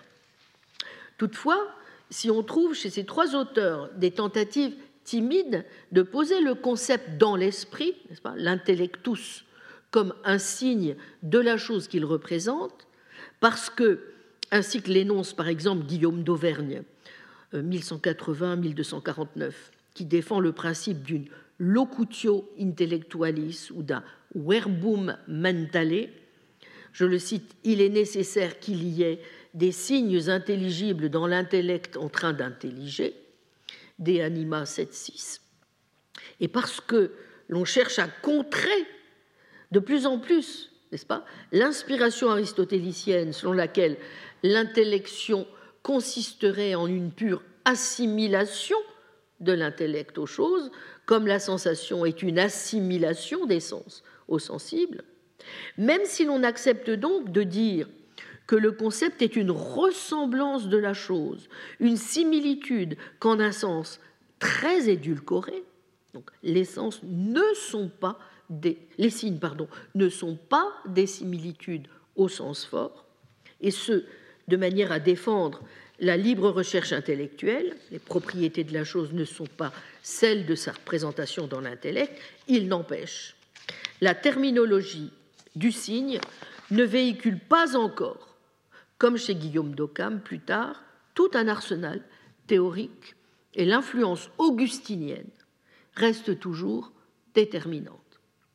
C'est encore le cas vers le milieu du XIIIe siècle, où l'idée que le concept est un signe, sans être universellement adopté, tant s'en faut, se répand tout de même peu à peu, comme l'ont montré notamment Jan Pinborg et Joël Biard dans leurs études, et ce notamment dans une tradition anglaise, selon laquelle les concepts sont des signes naturels des choses extérieures. On en retrouve par exemple l'idée dans un certain nombre de traités de grammaire, le commentaire de l'Ars Major de Donna par Robert Kilwardby, le commentaire du Priscien majeur de celui qu'on appelle le pseudo Kilwardby, l'Ars Grammatica du pseudo Robert Grostet, et surtout chez des auteurs aussi importants donc que Roger Bacon ou Jean Dunscott. Toutefois, c'est toujours de façon timide, et là encore, vous voyez, on continue de se heurter eh bien, à l'impressionnante autorité d'Augustin, stipulant que le signe est quelque chose qui s'offre au sens. Donc, la séculaire association du signe au sensible explique que d'autres, notamment les maîtres parisiens, aient hésité, comme le remarque Pinborg, à parler de signes purement intelligibles. Il suffit pour s'en convaincre de se référer au témoignage explicite de Roger Bacon, 1220-1292, qui s'est beaucoup intéressé au langage et aux signes au cours de sa longue carrière et qui plaide explicitement dans le De Signis pour l'élargissement n'est-ce pas, de la définition traditionnelle de signum, afin d'appliquer aussi le terme à des réalités purement intelligibles. Mais même si on retrouve chez lui en toutes lettres l'idée que le concept intellectuel, l'intellectus, est un signe naturel de la chose qu'il représente, il s'agit plus d'une façon de parler qui est, au fond, tellement intériorisée au moment où Bacon écrit ses lignes, vers 1267, qu'il est persuadé l'avoir rencontré chez Saint-Augustin lui-même, comme chez Boès, et qui ne semble accorder à ce thème aucune portée théorique particulière. De même, si dans le chapitre Des Signis, aussi bien que dans le compendium qui lui est apparenté, Bacon développe en long et en large la notion de signe naturel et en énumère diverses variétés, selon le rapport naturel qui est en jeu, causalité, ressemblance, donnant pour chacun chacune plusieurs exemples, Jamais, dans ce cadre, il ne mentionne le concept parmi ces exemples de signes naturels. L'idée est nettement présente chez lui, force même comme chez certains de ses prédécesseurs ou de ses contemporains, comme Richard Fischaker et le pseudo Kilwarby, par exemple, un élargissement de la définition du terme signum, mais là s'arrête l'exploitation théorique. On pourrait en dire du reste autant de Thomas d'Aquin, à qui aussi il arrive de laisser échapper que le concept et la spéciesse dans l'intellect sont des signes de la chose qu'il représente, mais ces façons de s'exprimer sont rares chez lui, et euh, il y a cela, comme le rappelle euh, Claude Panassio, euh, avec lequel j'avais eu jadis l'occasion de faire un, échange sur cette question, le langage des anges, au centre Pompidou, vous voyez, ça remonte à un certain temps, une bonne vingtaine d'années. bon, la raison de principe, que Thomas nous révèle dans le De Veritate encore, c'est au moment de discuter de la question de savoir si les anges se parlent entre eux.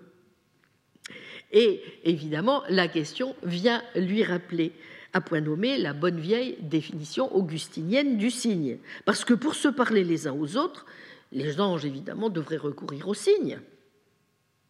Or, il n'y a pas de signe, il n'y a de signe que dans le sensible, comme le veut Augustin, et les anges, contrairement à nous, n'acquièrent pas leur savoir par l'intermédiaire de la perception sensible. À quoi Thomas répond, je ne peux pas résister à vous lire le, texte, le signe ne se dit à proprement parler que de quelque chose à partir de quoi, ex quo, on accède à la connaissance d'autre chose comme par une sorte d'inférence, quasi discurrendo. Et en ce sens, il n'y a pas de signe chez les anges, puisque leur science n'est pas discursive. Et c'est pour cette raison aussi que les signes, pour nous, sont sensibles, car notre connaissance, qui elle est discursive, prend naissance dans les choses sensibles. Mais on peut aussi communément appeler signe tout objet dans lequel, in quo, quelque chose est connu. Et en ce sens, la forme intelligible peut être appelée signe de la chose qui est connue par elle. Et les anges, de cette façon, connaissent les choses par des signes. Donc c'est dans les, questions disputées sur la vérité, 9, 4, remarque 4. Il y a donc, si vous voulez, un sens propre, vous aurez noté dans le texte, du mot signum et un autre plus relâché, selon lequel seul on peut parler de signes purement intelligibles. Et le trait distinctif du signe, cette fois au sens propre, n'étant pas du reste d'être perceptible au sens, mais d'être, vous l'aurez noté, ce à partir de quoi, hein, euh, euh, ex quo, s'enclenche une connaissance discursive.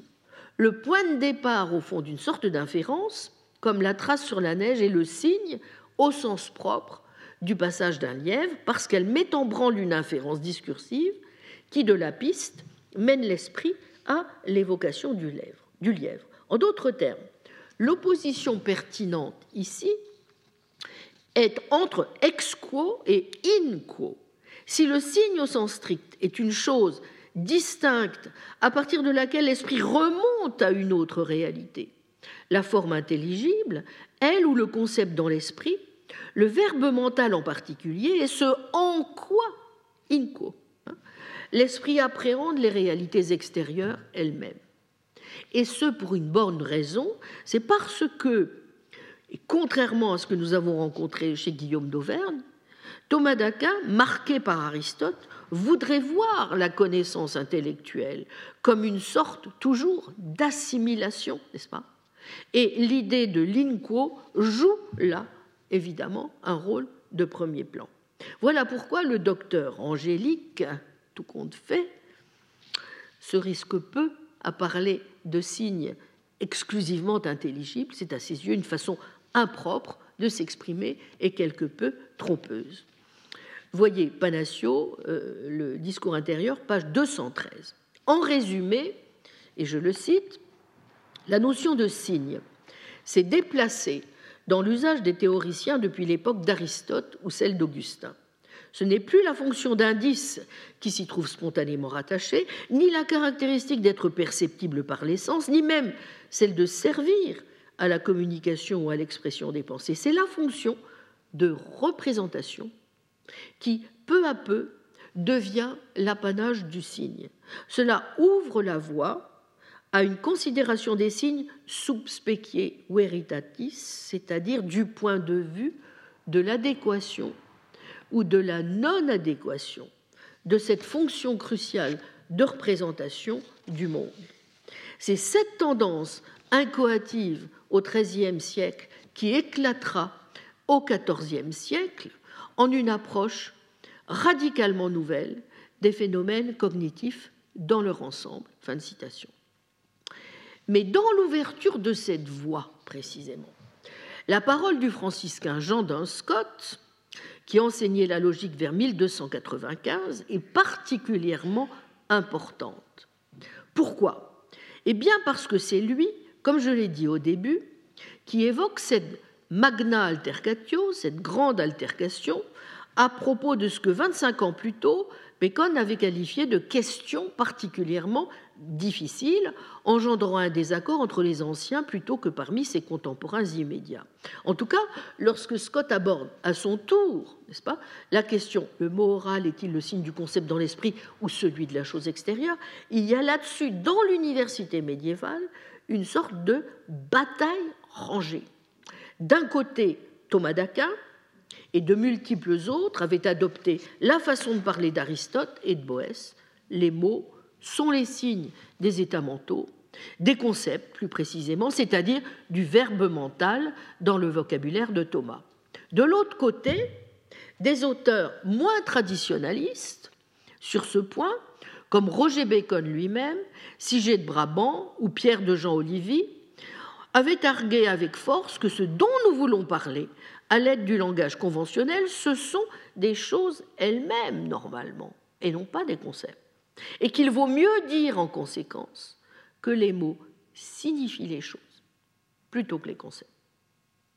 Se montrant ainsi l'héritier de cette tradition anglaise, évoquée tout à l'heure, à la question donc posée, D'un Scott va répondre sans embâche que, je cite, la spéciesse intelligible dans l'esprit est un signe de la chose extérieure. Signum rei in mente. Au moment de ses commentaires du Péri-Herménéas, d'un Scott, tout en posant clairement le concept comme signe naturel de la chose, hésitait peut-être encore un peu au sujet des mots et se demandait s'il valait mieux dire que ce sont les signes immédiats des concepts et indirectement seulement les signes des choses, ou plutôt les signes des choses mêmes, mais en tant qu'elles sont conçues. Dans le premier des deux traités, il opte pour la spéciesse intelligible comme signifié du nom. Mais il a déjà l'air d'être plutôt favorable à la chose même dans le second. Non pas certes la chose singulière existant sous des conditions individuelles, précise-t-il, mais la chose en tant que conçue. Res ut concipitur, débarrassée des circonstances contingentes de son actualité et ramenée par conséquent à ce qu'elle a d'essentiel, à son quod quid est. Ni l'une ni l'autre des deux voies, conclut-il, ne s'impose avec nécessité. Il faut seulement éviter de dire que le mot signifie la chose sans autre restriction. Il finit pourtant par le concéder lui-même, quelques années plus tard, dans un développement de l'ordinatio, et c'est à ce moment-là précisément qu'il propose, mais sans guère y insister, une façon nouvelle et suggestive de caractériser le jeu des rapports entre les mots, les concepts et les choses, qui va mettre en évidence ce parallélisme entre langage oral et langage mental, auquel aboutissait l'élection des choses extérieures comme signifié des noms et comme objet premier d'intellection tout à la fois. Le voici qui associe cette fois de façon directe l'idée que le mot signifie la chose extérieure et à la caractérisation du concept comme étant lui-même un signe, je vous cite ce texte important, bien qu'il y ait une grande controverse au sujet du mot oral, quant à savoir s'il est le signe de la chose ou du concept. Je concéderai, pour faire bref, que ce qui est signifié proprement par le mot oral, c'est la chose. Les mots écrits, les mots oraux et les concepts, cependant, sont des signes ordonnés du même signifié tout comme il y a parfois d'une même cause plusieurs effets ordonnés, dont aucun n'est la cause de l'autre, comme c'est le cas par exemple pour le Soleil illuminant diverses parties de l'espace. citation. signa ordinata et iusdem signati, des signes ordonnés du même signifié. Eh bien, euh, Guillaume d'Occam va précisément longuement méditer euh, l'œuvre de Scott et en fera le point de départ de sa propre théorie des ordres du discours. Je dis, je le cite Occam, que les sons vocaux sont des signes subordonnés au concept ou intention de l'âme, non pas parce qu'en comprenant au sens propre le mot signe, ces sons signifieraient de manière, de manière propre pardon, et première ces concepts de l'âme, mais parce que les mots sont créés par imposition pour signifier les choses mêmes, qui sont signifiées par les concepts de l'esprit, de sorte que le concept, et nous retrouvons le texte que je vous avais donné la semaine passée, signifie d'abord quelque chose naturellement et que le son vocal signifie cette même chose de façon seconde. Fin de citation. Vous voyez que, en fait, Occam reprend ici la suggestion même de Dan Scott d'une hiérarchie de signes pour un même signifié. Le concept dans l'esprit est d'abord le signe naturel, d'une ou plusieurs choses extérieures, puis vient une convention qui va à ce concept associer un son oral, lequel se met à signifier par là, mais conventionnellement cette fois, n'est-ce pas, les mêmes réalités extérieures qui étaient naturellement signifiées par le concept. Donc on peut ensuite réitérer l'opération pour associer au mot oral des traces écrites, qui seront elles aussi des signes, doublement conventionnels donc, des choses mêmes. Si bien que, comme le précisera Oka, si pour une raison ou une autre les signifiés du concept devaient varier, eh bien, ceux du mot oral varieraient aussi de la même manière et par une réaction en chaîne, ceux du mot écrit aussi. Mais Don Scott, pour sa part, n'avait pas, lui, exploité l'idée plus avant. Et l'innovation d'Occam, donc vous voyez, en cette matière, sera de prendre au sérieux ce parallélisme suggéré par son prédécesseur entre les signes linguistiques et les signes conceptuels, cette fois, vous voyez, et d'appliquer systématiquement à ceux-ci les catégories théoriques que la tradition réservait à l'étude de cela celle de la grammaire en l'occurrence, et celle surtout de la logique des termes. À partir du moment où les mots et les concepts sont tous deux décrits comme signes des choses, même si les uns sont dérivés par rapport aux autres, eh bien, il devient loisible de théoriser dans les mêmes termes ces deux rapports sémantiques. Concluons avec Claude Panassio, page 219, je le cite. Depuis les théologiens parisiens des premières décennies du XIIIe siècle, comme Guillaume d'Auvergne et Philippe le Chancelier, jusqu'aux philosophes anglais des dernières, Roger Bacon par exemple ou Jean Dunscott, on a vu se répandre progressivement l'habitude de dire que le concept est lui-même un signe, et même un signe naturel de la réalité extérieure. On a vu aussi s'imposer, vers la fin du siècle, un parallélisme de plus en plus étroit entre le langage et la pensée, à quoi conduisit notamment la grande controverse dont parle Don Scott au sujet du signifié des mots.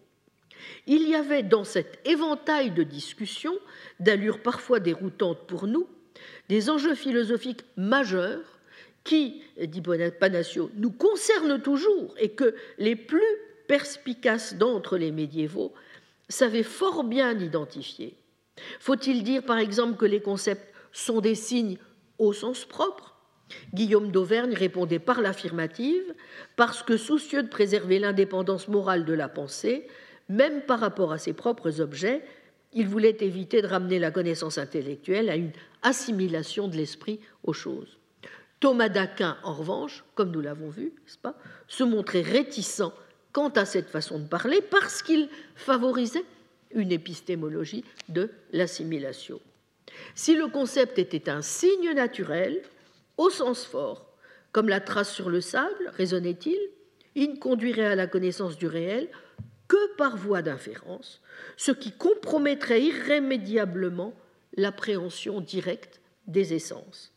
Plusieurs auteurs, vers la fin du siècle, tout en partageant avec l'Aquinate ce souci réaliste en théorie de la connaissance, arrivèrent à la conclusion que le thomisme sur ce point menait dans une impasse à cause justement de sa doctrine du verbe intérieur comme objet premier d'intellection. Les discussions sur le signe mental et sur le signifié du mot rejoignent là, on le voit, celles sur l'ontologie du verbe intérieur.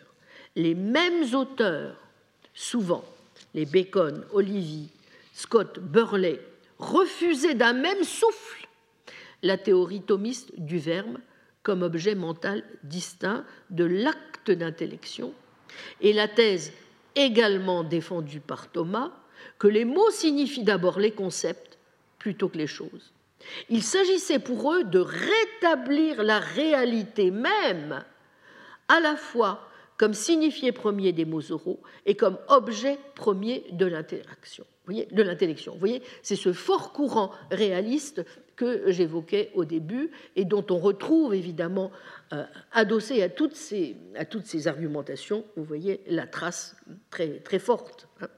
Et c'est chez Dan Scott sans doute que s'articulent le mieux, parmi les auteurs étudiés jusqu'ici, les divers aspects de ce retour aux choses mêmes. En identifiant, euh, conclut Panacio, le concept à l'acte d'intellection plutôt qu'à son objet, Duns Scott pouvait se permettre de le tenir aussi pour un signe naturel de la chose, sans tomber pour autant dans le piège que Thomas voulait éviter. Le concept, bien que signe, ne conduit pas à la connaissance de la chose par voie d'une inférence indirecte, puisqu'il est cette connaissance même dans son actualité. La cogitatio en personne, pour ainsi dire. Affirmer que la chose est signifiée par le concept revient dès lors à la poser comme objet premier d'intellection. En ajoutant à cela, dans l'ordinatio, que la chose est également le signifié du mot oral et du mot écrit, Scott mettait sommairement en place le schéma qu'exploitera Guillaume d'Occam, après lui, pour la construction de sa théorie du langage mental, celui d'une hiérarchie de signes naturels et conventionnels ordonnés à un même domaine de signifié extérieur. Ne manquait encore, pour traiter la pensée comme un véritable langage, que d'appliquer à son analyse tout l'appareil caractéristique de l'étude du discours oral telle qu'elle se pratiquait dans les facultés des arts, la théorie de la supposition en particulier, la motivation pour le faire allait venir de la philosophie de la logique, du besoin plus précisément de cerner pour cette discipline en plein essor l'objet adéquat. Fin de citation. Bien, voilà qui, je l'espère, vous permet de mieux comprendre pourquoi Peirce a bien perçu toute l'originalité d'Occam dans l'histoire de l'idée de langage mental, celle d'avoir systématiquement transposé à l'analyse de la pensée discursive non linguistique les catégories grammaticales et sémantiques que la science de son temps employait à l'étude du langage oral ou écrit. Il voit tout le profit que l'on peut tirer de l'appareil théorique de la logique terministe, promu au titre d'instrument par excellence pour l'analyse de la pensée même. Les propositions mentales finement structurées pouvaient alors jouer tout à la fois les rôles d'objet premier du savoir et de la croyance, de porteurs privilégiés des valeurs de vérité et de structures sémantiques profondes pour les phrases de la langue parlée. Peirce comprend non seulement la révolution qui s'opère ainsi dans la logique, mais aussi que l'on se dote ainsi d'un puissant moyen d'éviter l'intrusion du psychologisme dans le logique, car un tel modèle, si on le suit, permet d'analyser les concepts comme des signes en se concentrant non sur ce qu'ils sont, mots, intention de l'âme, mais davantage sur l'usage qu'on en fait. Mais aussi qu'il rend possible l'avènement donc d'un modèle radicalement nouveau du mental lui-même. Or, l'exigence d'un tel modèle, nous l'avons vu, est appelée par les conclusions que Peirce a lui-même tirées très tôt, à savoir l'impossibilité de se fonder sur l'intuition, sur l'introspection, sur des données premières, et l'impossibilité conjointe d'envisager une connaissance qui ne dépendrait pas d'une connaissance antérieure. Retrouvant la thèse évoquée dans le Théétète, dont j'ai parlé tout à l'heure, Peirce souligne le caractère nécessairement dialogique de toute pensée et que nous n'avons pas, je le cite, le pouvoir de penser sans les signes. La pensée n'est rien qu'un tissu de signes. Les objets qui concernent ce dont la pensée s'occupe sont des signes. Essayer de déchirer les signes et de descendre jusqu'au sens même, c'est comme essayer de peler un oignon et de descendre jusqu'à l'oignon même. La vie que nous menons est une vie de signes. Fin de citation. Les signes sont donc, je cite, la trame et la chaîne de toute pensée, de sorte qu'il est faux de dire simplement qu'un bon langage est important pour bien penser, car il est de l'essence même de la pensée. Pensée que l'on peut dès lors analyser en concevant la relation entre sujet et prédicat, non comme une relation d'identité, de ressemblance ou de causalité, mais comme une relation signe triadique. Ainsi entendu, un signe est une chose reliée sous un certain aspect à un second signe, son objet, de telle manière qu'il met en relation une troisième chose, son interprétant, avec ce même objet, et ainsi de suite à l'infini. Conformément à ce qu'a dégagé en effet la déduction proposée de la nouvelle liste de catégories, la triadicité permet de repérer trois catégories distinctes et irréductibles les unes aux autres, ce qui confirme au passage qu'il est parfaitement impossible de dissocier la sémiotique persienne du réalisme ontologique proprement dit, et en particulier du réalisme ontologique du vague, inspiré, vous comprendrez mieux maintenant le sens de mes incises, de dans Scott, ce réalisme tout à fait spécifique qu'il va développer et dont nous aurons l'occasion de reparler ensuite de cette dimension ontologique et réaliste scotiste de la relation signe découlent plusieurs conséquences majeures pour l'intelligence de la théorie persienne de la pensée signe. Si pensée et signe en effet sont tout un, ce n'est pas seulement parce que la pensée se trouverait comme résorbée dans l'opération de sémiotisation. Les conséquences valent aussi, je l'ai dit, en sens inverse, n'est-ce pas? Car ce que l'analyse catégorielle des signes met en lumière, mais c'était aussi ce que nous montraient les médiévaux, n'est-ce pas? Et notamment les réalistes. C'est la dimension fondamentalement intelligible parce que triadique et médiatrice de la relation signe correctement comprise. Prenez, dit Peirce, n'importe quelle relation triadique et vous y trouverez toujours un élément mental une intellection en quelque sorte. L'action brutale et secondéité, tout ce qui est mental, implique de la tiercéité, bref, de l'intelligence. Il est donc important pour la suite de comprendre qu'il n'y a pas d'un côté la pensée, de l'autre le signe, d'un côté le sens, de l'autre l'expression, mais un renvoi permanent de l'un à l'autre, et ce dans les deux sens. Et de même que le modèle de l'esprit est sémiotique, la sémiotique ne peut pas être elle-même conçue autrement que comme un processus irréductiblement mental et intelligent. Mais vous l'aurez compris, le projet s'inscrit bien dans l'esprit de Peirce, dans une perspective réaliste et non nominaliste. Or, nous savons aussi comme l'a abondamment rappelé Panacio, que la motivation la plus déterminante du Venerabilis Inceptor dans cette démarche de l'oratio mentalis tenait à son nominalisme. Il lui fallait avant tout éviter de poser dans l'être quelle quantité intrinsèquement générale, comme les genres ou les espèces. C'est cela qui le conduisit d'ailleurs dans un premier temps à recourir aux propositions mentales au titre d'objet de la science plutôt qu'aux natures communes. C'est aussi d'ailleurs, je vais y revenir, ce qui lui fit accepter au début de sa carrière l'hypothèse des ficta pour servir de sujet ou de prédicat aux propositions en question à la place des universaux réels qu'un Gauthier Burlet se croyait, lui, obligé de postuler. Et c'est surtout ce qui lui servit de fil conducteur Pour la construction de ce système sémantique sophistiqué, tout entier ordonné en dernière instance à des rapports de signification naturelle entre les actes mentaux et les individus du monde. L'inspiration nominaliste, couplée à une audacieuse généralisation de l'approche sémiotique, débouchait ainsi pour la première fois sur une théorie compositionnelle détaillée de la cognition intellectuelle. Il n'est donc pas étonnant que Peirce se soit assez vite senti tiraillé entre ce modèle et celui que lui donnait à penser le réaliste d'un Scott, dont j'ai dit quelques mots, et à travers lui, plus généralement, les modistes.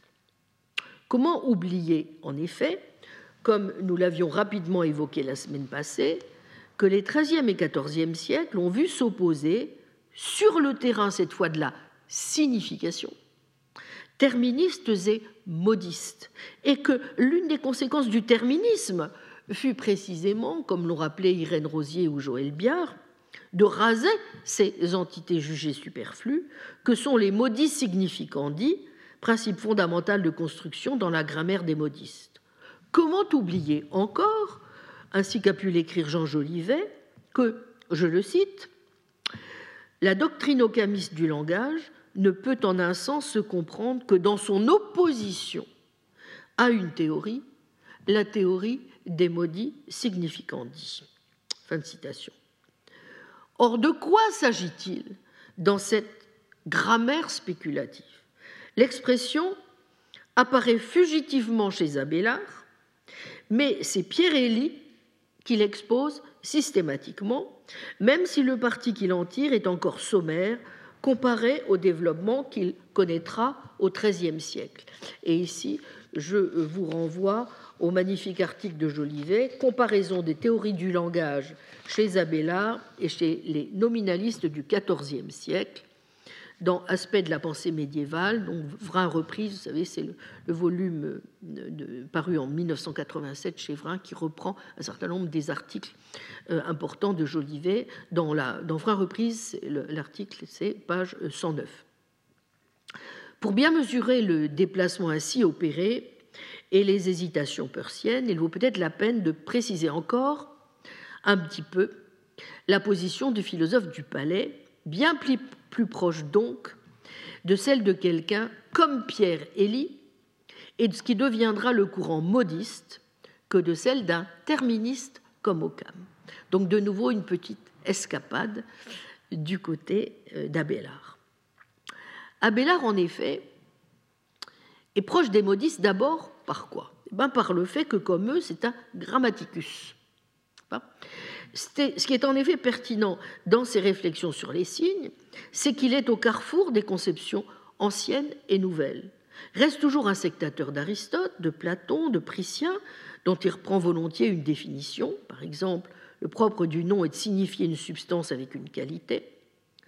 Ainsi que le souligne Jolivet, euh, les auteurs se retrouvent, pour ainsi dire, chez lui sur un terrain connu. Aristote s'exprime comme on ferait en grammaire, Priscien en des termes tirés de la dialectique, Abélard s'installe à leur point de rencontre. Il se comporte donc encore souvent comme un grammairien, non comme un logicien. Abélard reste donc un théoricien du trivium, dont les trois arts restent représentés dans son œuvre par respectivement cette grammatica disparue, la plupart de ses gloses et sa dialectica. Enfin, ses gloses sur les topiques de Boès. Il n'est pas rare de trouver dans ses ouvrages de dialectique des remarques précises, voire des développements concernant la grammaire, l'art du style. Je vous renvoie par exemple au Siket Non et aux remarques qu'on y trouve sur l'usage figuratif des mots, sur la poésie, sur l'éloquence. On le voit dire par exemple qu'on se trompe sur l'interprétation des textes parce qu'on entend des choses en des sens différents. Souligne aussi la valeur de la dispute et distingue la rhétorique et la dialectique. Ceci revêt pour nous une signification importante. Le point de départ principal d'Abélard, avons-nous dit, c'est le langage avec sa propre consistance. Mais qu'est-ce que cela veut dire au juste?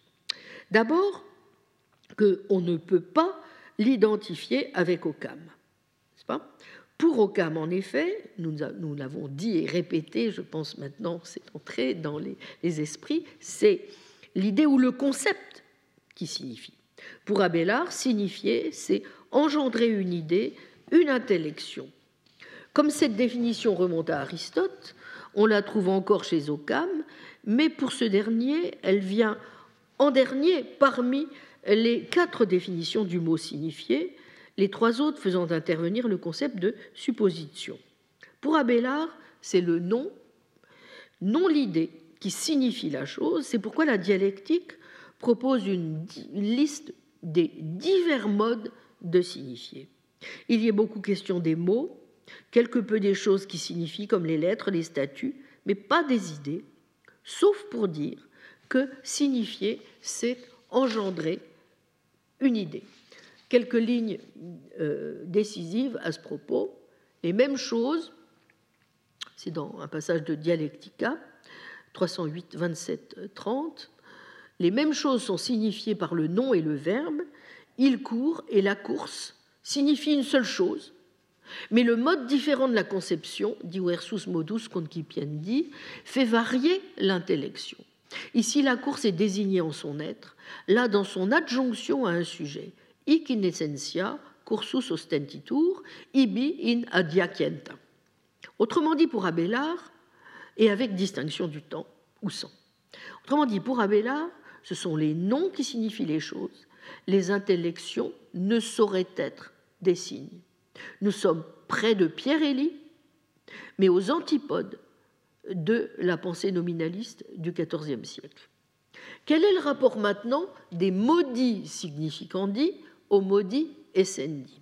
Ici encore, si le langage ouvre bien un domaine spécial, distinct des choses et des intellections, il traite des choses en constituant des intellections. Et donc on trouve chez Abélard un effort pour penser une homologie de rapport entre esse significandi et, et hein, maudit significandi, maudit essendi.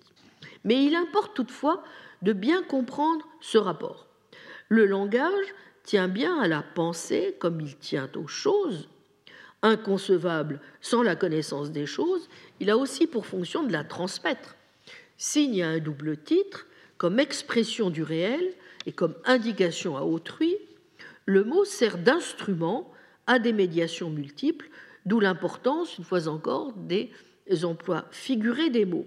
Ce n'est pas un système de notation abstraite fait pour la logique pure, c'est un organisme vivant qu'étudie outre la dialectique, la grammaire et la rhétorique. Donc n'oublions pas cette double face du nom. Il signifie en les nommant des choses diverses et il constitue une intellection. Dire que le langage a sa consistance propre, c'est donc dire qu'il n'est pas un simple instrument commode, arbitraire de l'intellect. À cet égard, Abélard est ici encore plus proche de la tradition modiste que des nominalistes. Comme le dit Jolivet, la signification s'interprète chez Occam en fonction d'une logique terministe et chez Abélard en fonction d'une sémantique, ou plutôt des prémices encore mal exploitées d'une sémantique. C'est aussi pourquoi la logique est toujours associée à et non séparée de la grammaire, comme l'avait souligné Martin Tweedale. Pourtant, même si le langage est toujours vu à travers ses relations avec la pensée et l'être, il a donc sa propre consistance et on ne doit pas oublier qu'Abélard fut bien le premier à dire qu'il ne faut pas confondre les mots et les choses. Après lui, Jean de Salisbury dira que la grammaire est le berceau de la philosophie. Et nous ne devons pas oublier non plus que c'est lui qui, le premier, donne au problème des universaux la forme d'une disputation dialectique point de rencontre des autorités contraires. Donc le langage n'est plus vu seulement comme relevant du domaine de la beauté et de la perfection ou de la rhétorique, il a une fonction rigoureuse technique, ce qui veut dire qu'il est à la fois irréductible à la pensée et à l'être. Pour cette raison même, lorsqu'il est utilisé correctement, il peut détecter des connexions réelles auxquelles l'intellect n'avait jamais pensé. Là où Occam, donc, ramène dans l'esprit le phénomène ordinaire de la signification et distingue dans le langage ce qui représente des significations naturelles et ce qui, s'en écartant, est privé, Pour le philosophe de tout caractère essentiel, eh bien pour Abélard, c'est le langage qui signifie, débouche sur des intellections et sur les choses de façon diverse mais réelle. Abélard, ajoute Jolivet, va si loin dans ce sens qu'il dit même que ce qu'énoncent les conséquences logiques est nécessairement dans la chose, mais pas nécessairement compris. Tout ce qui s'accomplit dans le langage se voit ainsi fondé parce que la signification est irréductible aux idées et aux choses. Comme il l'écrit dans les glosses de Milan, s'il n'existait pas d'autres significations des propositions que la signification des choses et des idées, il ne pourrait y avoir aucune différence entre Socrate courant et Socrate court. Et sans doute cela explique pourquoi vous voyez Bien qu'on ait tendance à le ranger avec Occam sous la bannière commune du nominalisme, il vaudrait mieux le qualifier, comme le suggère Jean Jolivet, de non-réaliste plutôt que de nominaliste, ainsi qu'il l'explique à la fin de son bel article Non-réalisme et platonisme. Incontestablement, dit Jolivet, page 194-195 de cet article, incontestablement, Abélard refuse le réalisme. Il est dommage que je n'ai pas le temps d'en dire plus sur ce point, mais enfin, en effet, il y a toute une, comme vous le savez, toute une analyse extrêmement fine, subtile des différentes positions possibles des réalistes de son époque, notamment une critique de Guillaume de Champeau, très très très très subtile. Bon, on n'a pas le temps d'en parler, mais ce qui est clair, c'est que il s'oppose au vocaliste Rosselin, mais il s'oppose aussi à certaines formes exacerbées de réalisme. Bon, un rapide coup d'œil euh, à, son œuvre logique révèle un double aspect de sa pensée. D'un côté, dit Jolivet, il s'interroge sur les noms universels et leur sens, sur les catégories, et d'un autre, il analyse le fonctionnement des termes dans les propositions et les inclusions des propositions réduites à leur dictat, dans les modales. Le premier côté nous avons appelé sémantique, incline plus ou moins vers le platonisme. C'est quand il raisonne sur l'essence des catégories qu'Abélard est plus voisin de Bernard de Chartres. Le second, que nous pouvons appeler syntactique, l'en éloigne au contraire parce que le nom générique ou spécifique est un prédicat qui, qui a sa place dans une proposition. L'universel ne saurait donc être une chose. L'étude des termes de la proposition conduit Abélard à dépasser la pure signification et à s'orienter déjà vers une théorie de la supposition. Celle des modales l'amène à des constructions où il n'y a, plus rien d'universel. Bien entendu, il s'agit d'une même pensée qu'on ne peut ramener à la juxtaposition d'éléments disparates, voire antagonistes. L'intrication de ces aspects apparaît au mieux dans la théorie du dictum et dans ses prolongements. C'est bien là une question de sémantique mais qui aboutit à un effacement de l'intellection et du concept de chose, et qui prépare celle des modales, mais inversement, du fait de l'affinité quant à leur valeur éternelle de vérité entre le dictum et l'hypothétique, elle débouche sur une doctrine des rapports éternels entre les choses qui nous ramènent à celle des status, prolongement elle-même d'une réflexion sur le sens de l'universel. Toutefois, les natures ici aperçues ne sont pas désignées par des noms, ce qui suggérerait qu'elles sont des choses, elles sont présentées soit sous la forme d'une expression à l'infinitif, soit sous la catégorie de rapport habitudo. Ce platonisme est lui-même non réaliste, donc, vous voyez, et s'il fallait caractériser les idées telles qu'Abélard pouvait les concevoir, il faudrait sans doute les présenter non pas comme des essences, mais comme des fonctions. Leur manière d'être est à penser sur le modèle du status et du dictum, en somme, il apparaît que chez Abélard, le point de vue sémantique et le point de vue syntactique se présupposent l'un et l'autre et renvoient l'un à l'autre. Effet qui a sa place dans sa logique et sa philosophie à la fois, selon un mode de correspondance ou d'expression qui est sans doute une caractéristique foncière de sa pensée. Fin de citation. Eh bien, si Abélard nous rapproche donc déjà, vous voyez, en ce sens des modistes, plus que du nominalisme d'Occam, en dépit, vous voyez, des parallèles qu'on peut être tenté à certains égards de tracer entre les deux, et de leur conception de la grammaire.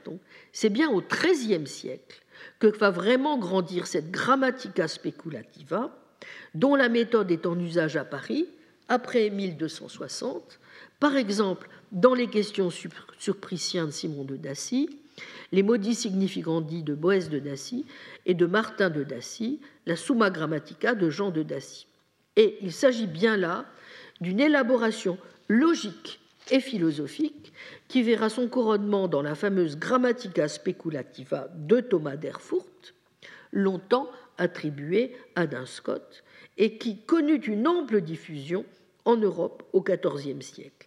Eh bien, la semaine prochaine, je terminerai euh, ce passage par les médiévaux en vous rappelant donc quels sont les grands traits de cette grammaire spéculative et comment on peut comprendre précisément qu'elle a pu inspirer le fondateur de la sémiotique, Peirce, aussi bien en profondeur que a pu le faire la réflexion menée par Occam sur l'oratio mentalis. Et c'est précisément, vous voyez, de cette alliance extrêmement subtile entre ces deux traditions que va pouvoir naître une réflexion, à mon sens, extrêmement originale, non seulement sur les signes en tant que tels, n'est-ce pas, mais sur l'idée de la pensée Je vous remercie. Retrouvez tous les contenus du Collège de France sur www.colège-2-france.fr.